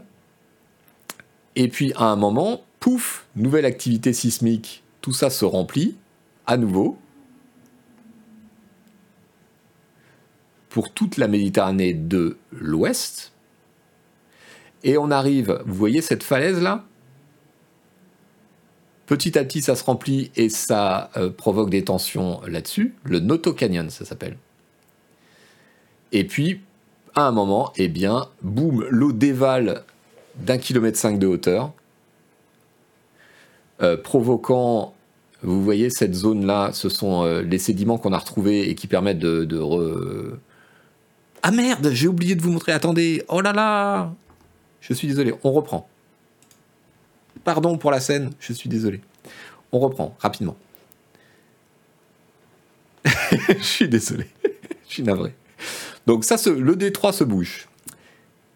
La mer s'assèche. On a des lacs salés. Alors j'ai vu d'autres représentations où les lacs étaient plus petits que ça. Il y avait tout un réseau de fleuves très important du coup en bas, au milieu des déserts de sel. Le bouchon de Gibraltar éclate, la mer se re-remplit. Oui, oui, je vais vous passer le lien, vous inquiétez pas. Elle se re-remplit, elle se re-remplit, jusqu'à cette zone euh, au sud de la Sicile où il y a le Noto Canyon, donc cette falaise dont je vous parlais. Et là, sous la force de la pression de l'eau, mais aussi probablement des tremblements de terre, des éruptions, d'un certain nombre de choses, l'eau, pouf, passe par le canyon, dévale sur 1,5 km de hauteur, dépose des sédiments, et c'est comme ça qu'on a pu euh, établir cette hypothèse, euh, parce qu'il y a une zone de sédiment qui fait des, centaines de kilomètres carrés, et re-remplit à nouveau euh, la Méditerranée de l'Est. Et ce que vous explique, ce que je vous disais, c'est qu'on pense que, d'après cette hypothèse-là, la Méditerranée s'est re-remplie en moins de deux ans. Les chutes du Niagara à côté, c'est que dalle. Voilà, voilà. C'est là où Moïse a essayé de sauver le truc, mais a réussi à, ouvrir un petit couloir. Alors, ça se passe entre. Euh, il y a 5 à 6 millions d'années, euh, de mémoire, des leçons que j'ai fait réviser à mes enfants. L'homme c'est plutôt 3 euh, millions d'années, donc il n'y a pas eu des masses de témoins. Euh, en revanche, il y a plusieurs phénomènes, euh, il y a plusieurs phénomènes comme ça à travers le monde. Il y a des grands lacs aux États-Unis où il y a eu des trucs du même genre et on, peut prouver que ça a eu une influence climatique super importante. Il y a le cas de la mer Noire, dont on estime que c'est probablement cette histoire qui a peut-être dégénéré en légende qui ont mené à l'histoire de la Bible, etc.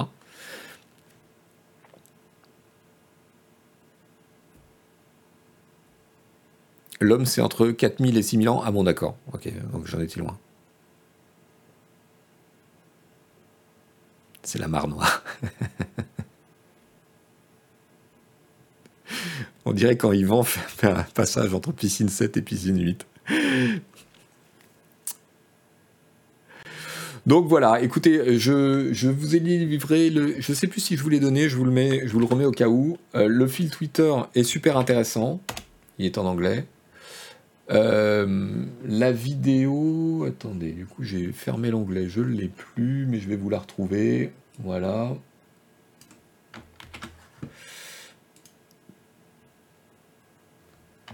Donc je corrige, tout le, le, chat est en train de me corriger. L'homme n'a pas 3 millions d'années, mais plutôt 5-6 000 ans. 3 millions, c'est 3 000 ans Ou 3 millions, c'est Homo sapiens Je ne sais pas.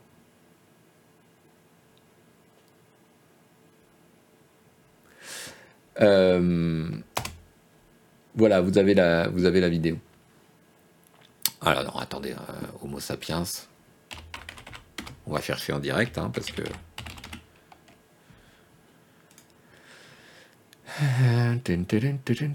Alors, qu'est-ce qu'on dit sur Homo sapiens? C'est quand? Euh, Toc, toc, toc. Les plus anciens fossiles connus, 300 000 ans.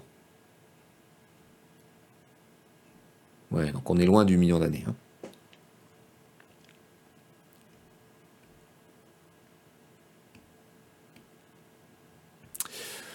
Voilà.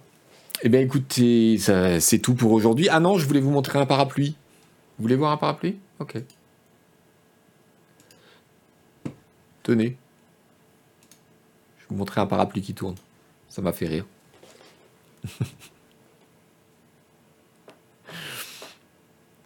Confondez pas Homo et Homo sapiens.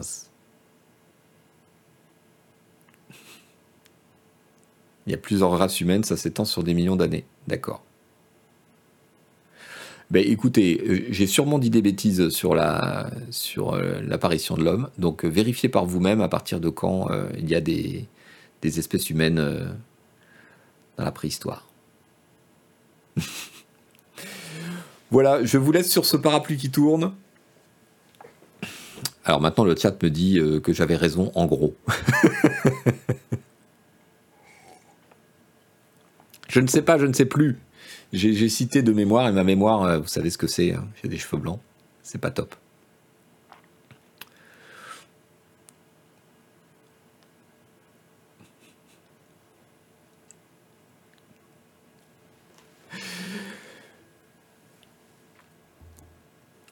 Les espèces humanoïdes, c'est pour l'instant environ 7 millions d'années. 3 millions d'années, c'était pas déconnant. Ok, donc peut-être que j'avais pas tort, tout compte fait à plus ou moins un million d'années, ça passe, me dit Granit, c'est ça tout. bon, écoutez, merci d'avoir suivi euh, le navigateur. Je vous donne rendez-vous la semaine prochaine en live euh, sur Twitter, sur la chaîne Canard PC. Euh, le vendredi à 11h du matin pour voir cette émission et pouvoir en discuter avec nous. Bonne journée à tous, euh, bon week-end et si vous nous regardez ou écoutez en podcast ou bien sur YouTube, n'oubliez pas de nous faire un petit signe, un petit coucou pour soutenir la chaîne ou une petite note sur votre appli de podcast pour nous faire remonter dans les algorithmes. Merci infiniment au chat. Merci à tous ceux qui se sont abonnés pendant, ce, pendant cette émission. C'est comme ça qu'on arrive à maintenir cette chaîne. Merci aux modérateurs euh, qui, euh, qui ont eu fort à faire au moment politique de cette histoire. Merci à ceux qui ont compris euh, pourquoi nous modérions le chat. et, et puis, ben, prenez garde à vous. Soyez prudents. On est toujours en pandémie. Et à très bientôt. Ciao tout le monde. Merci. Bye bye.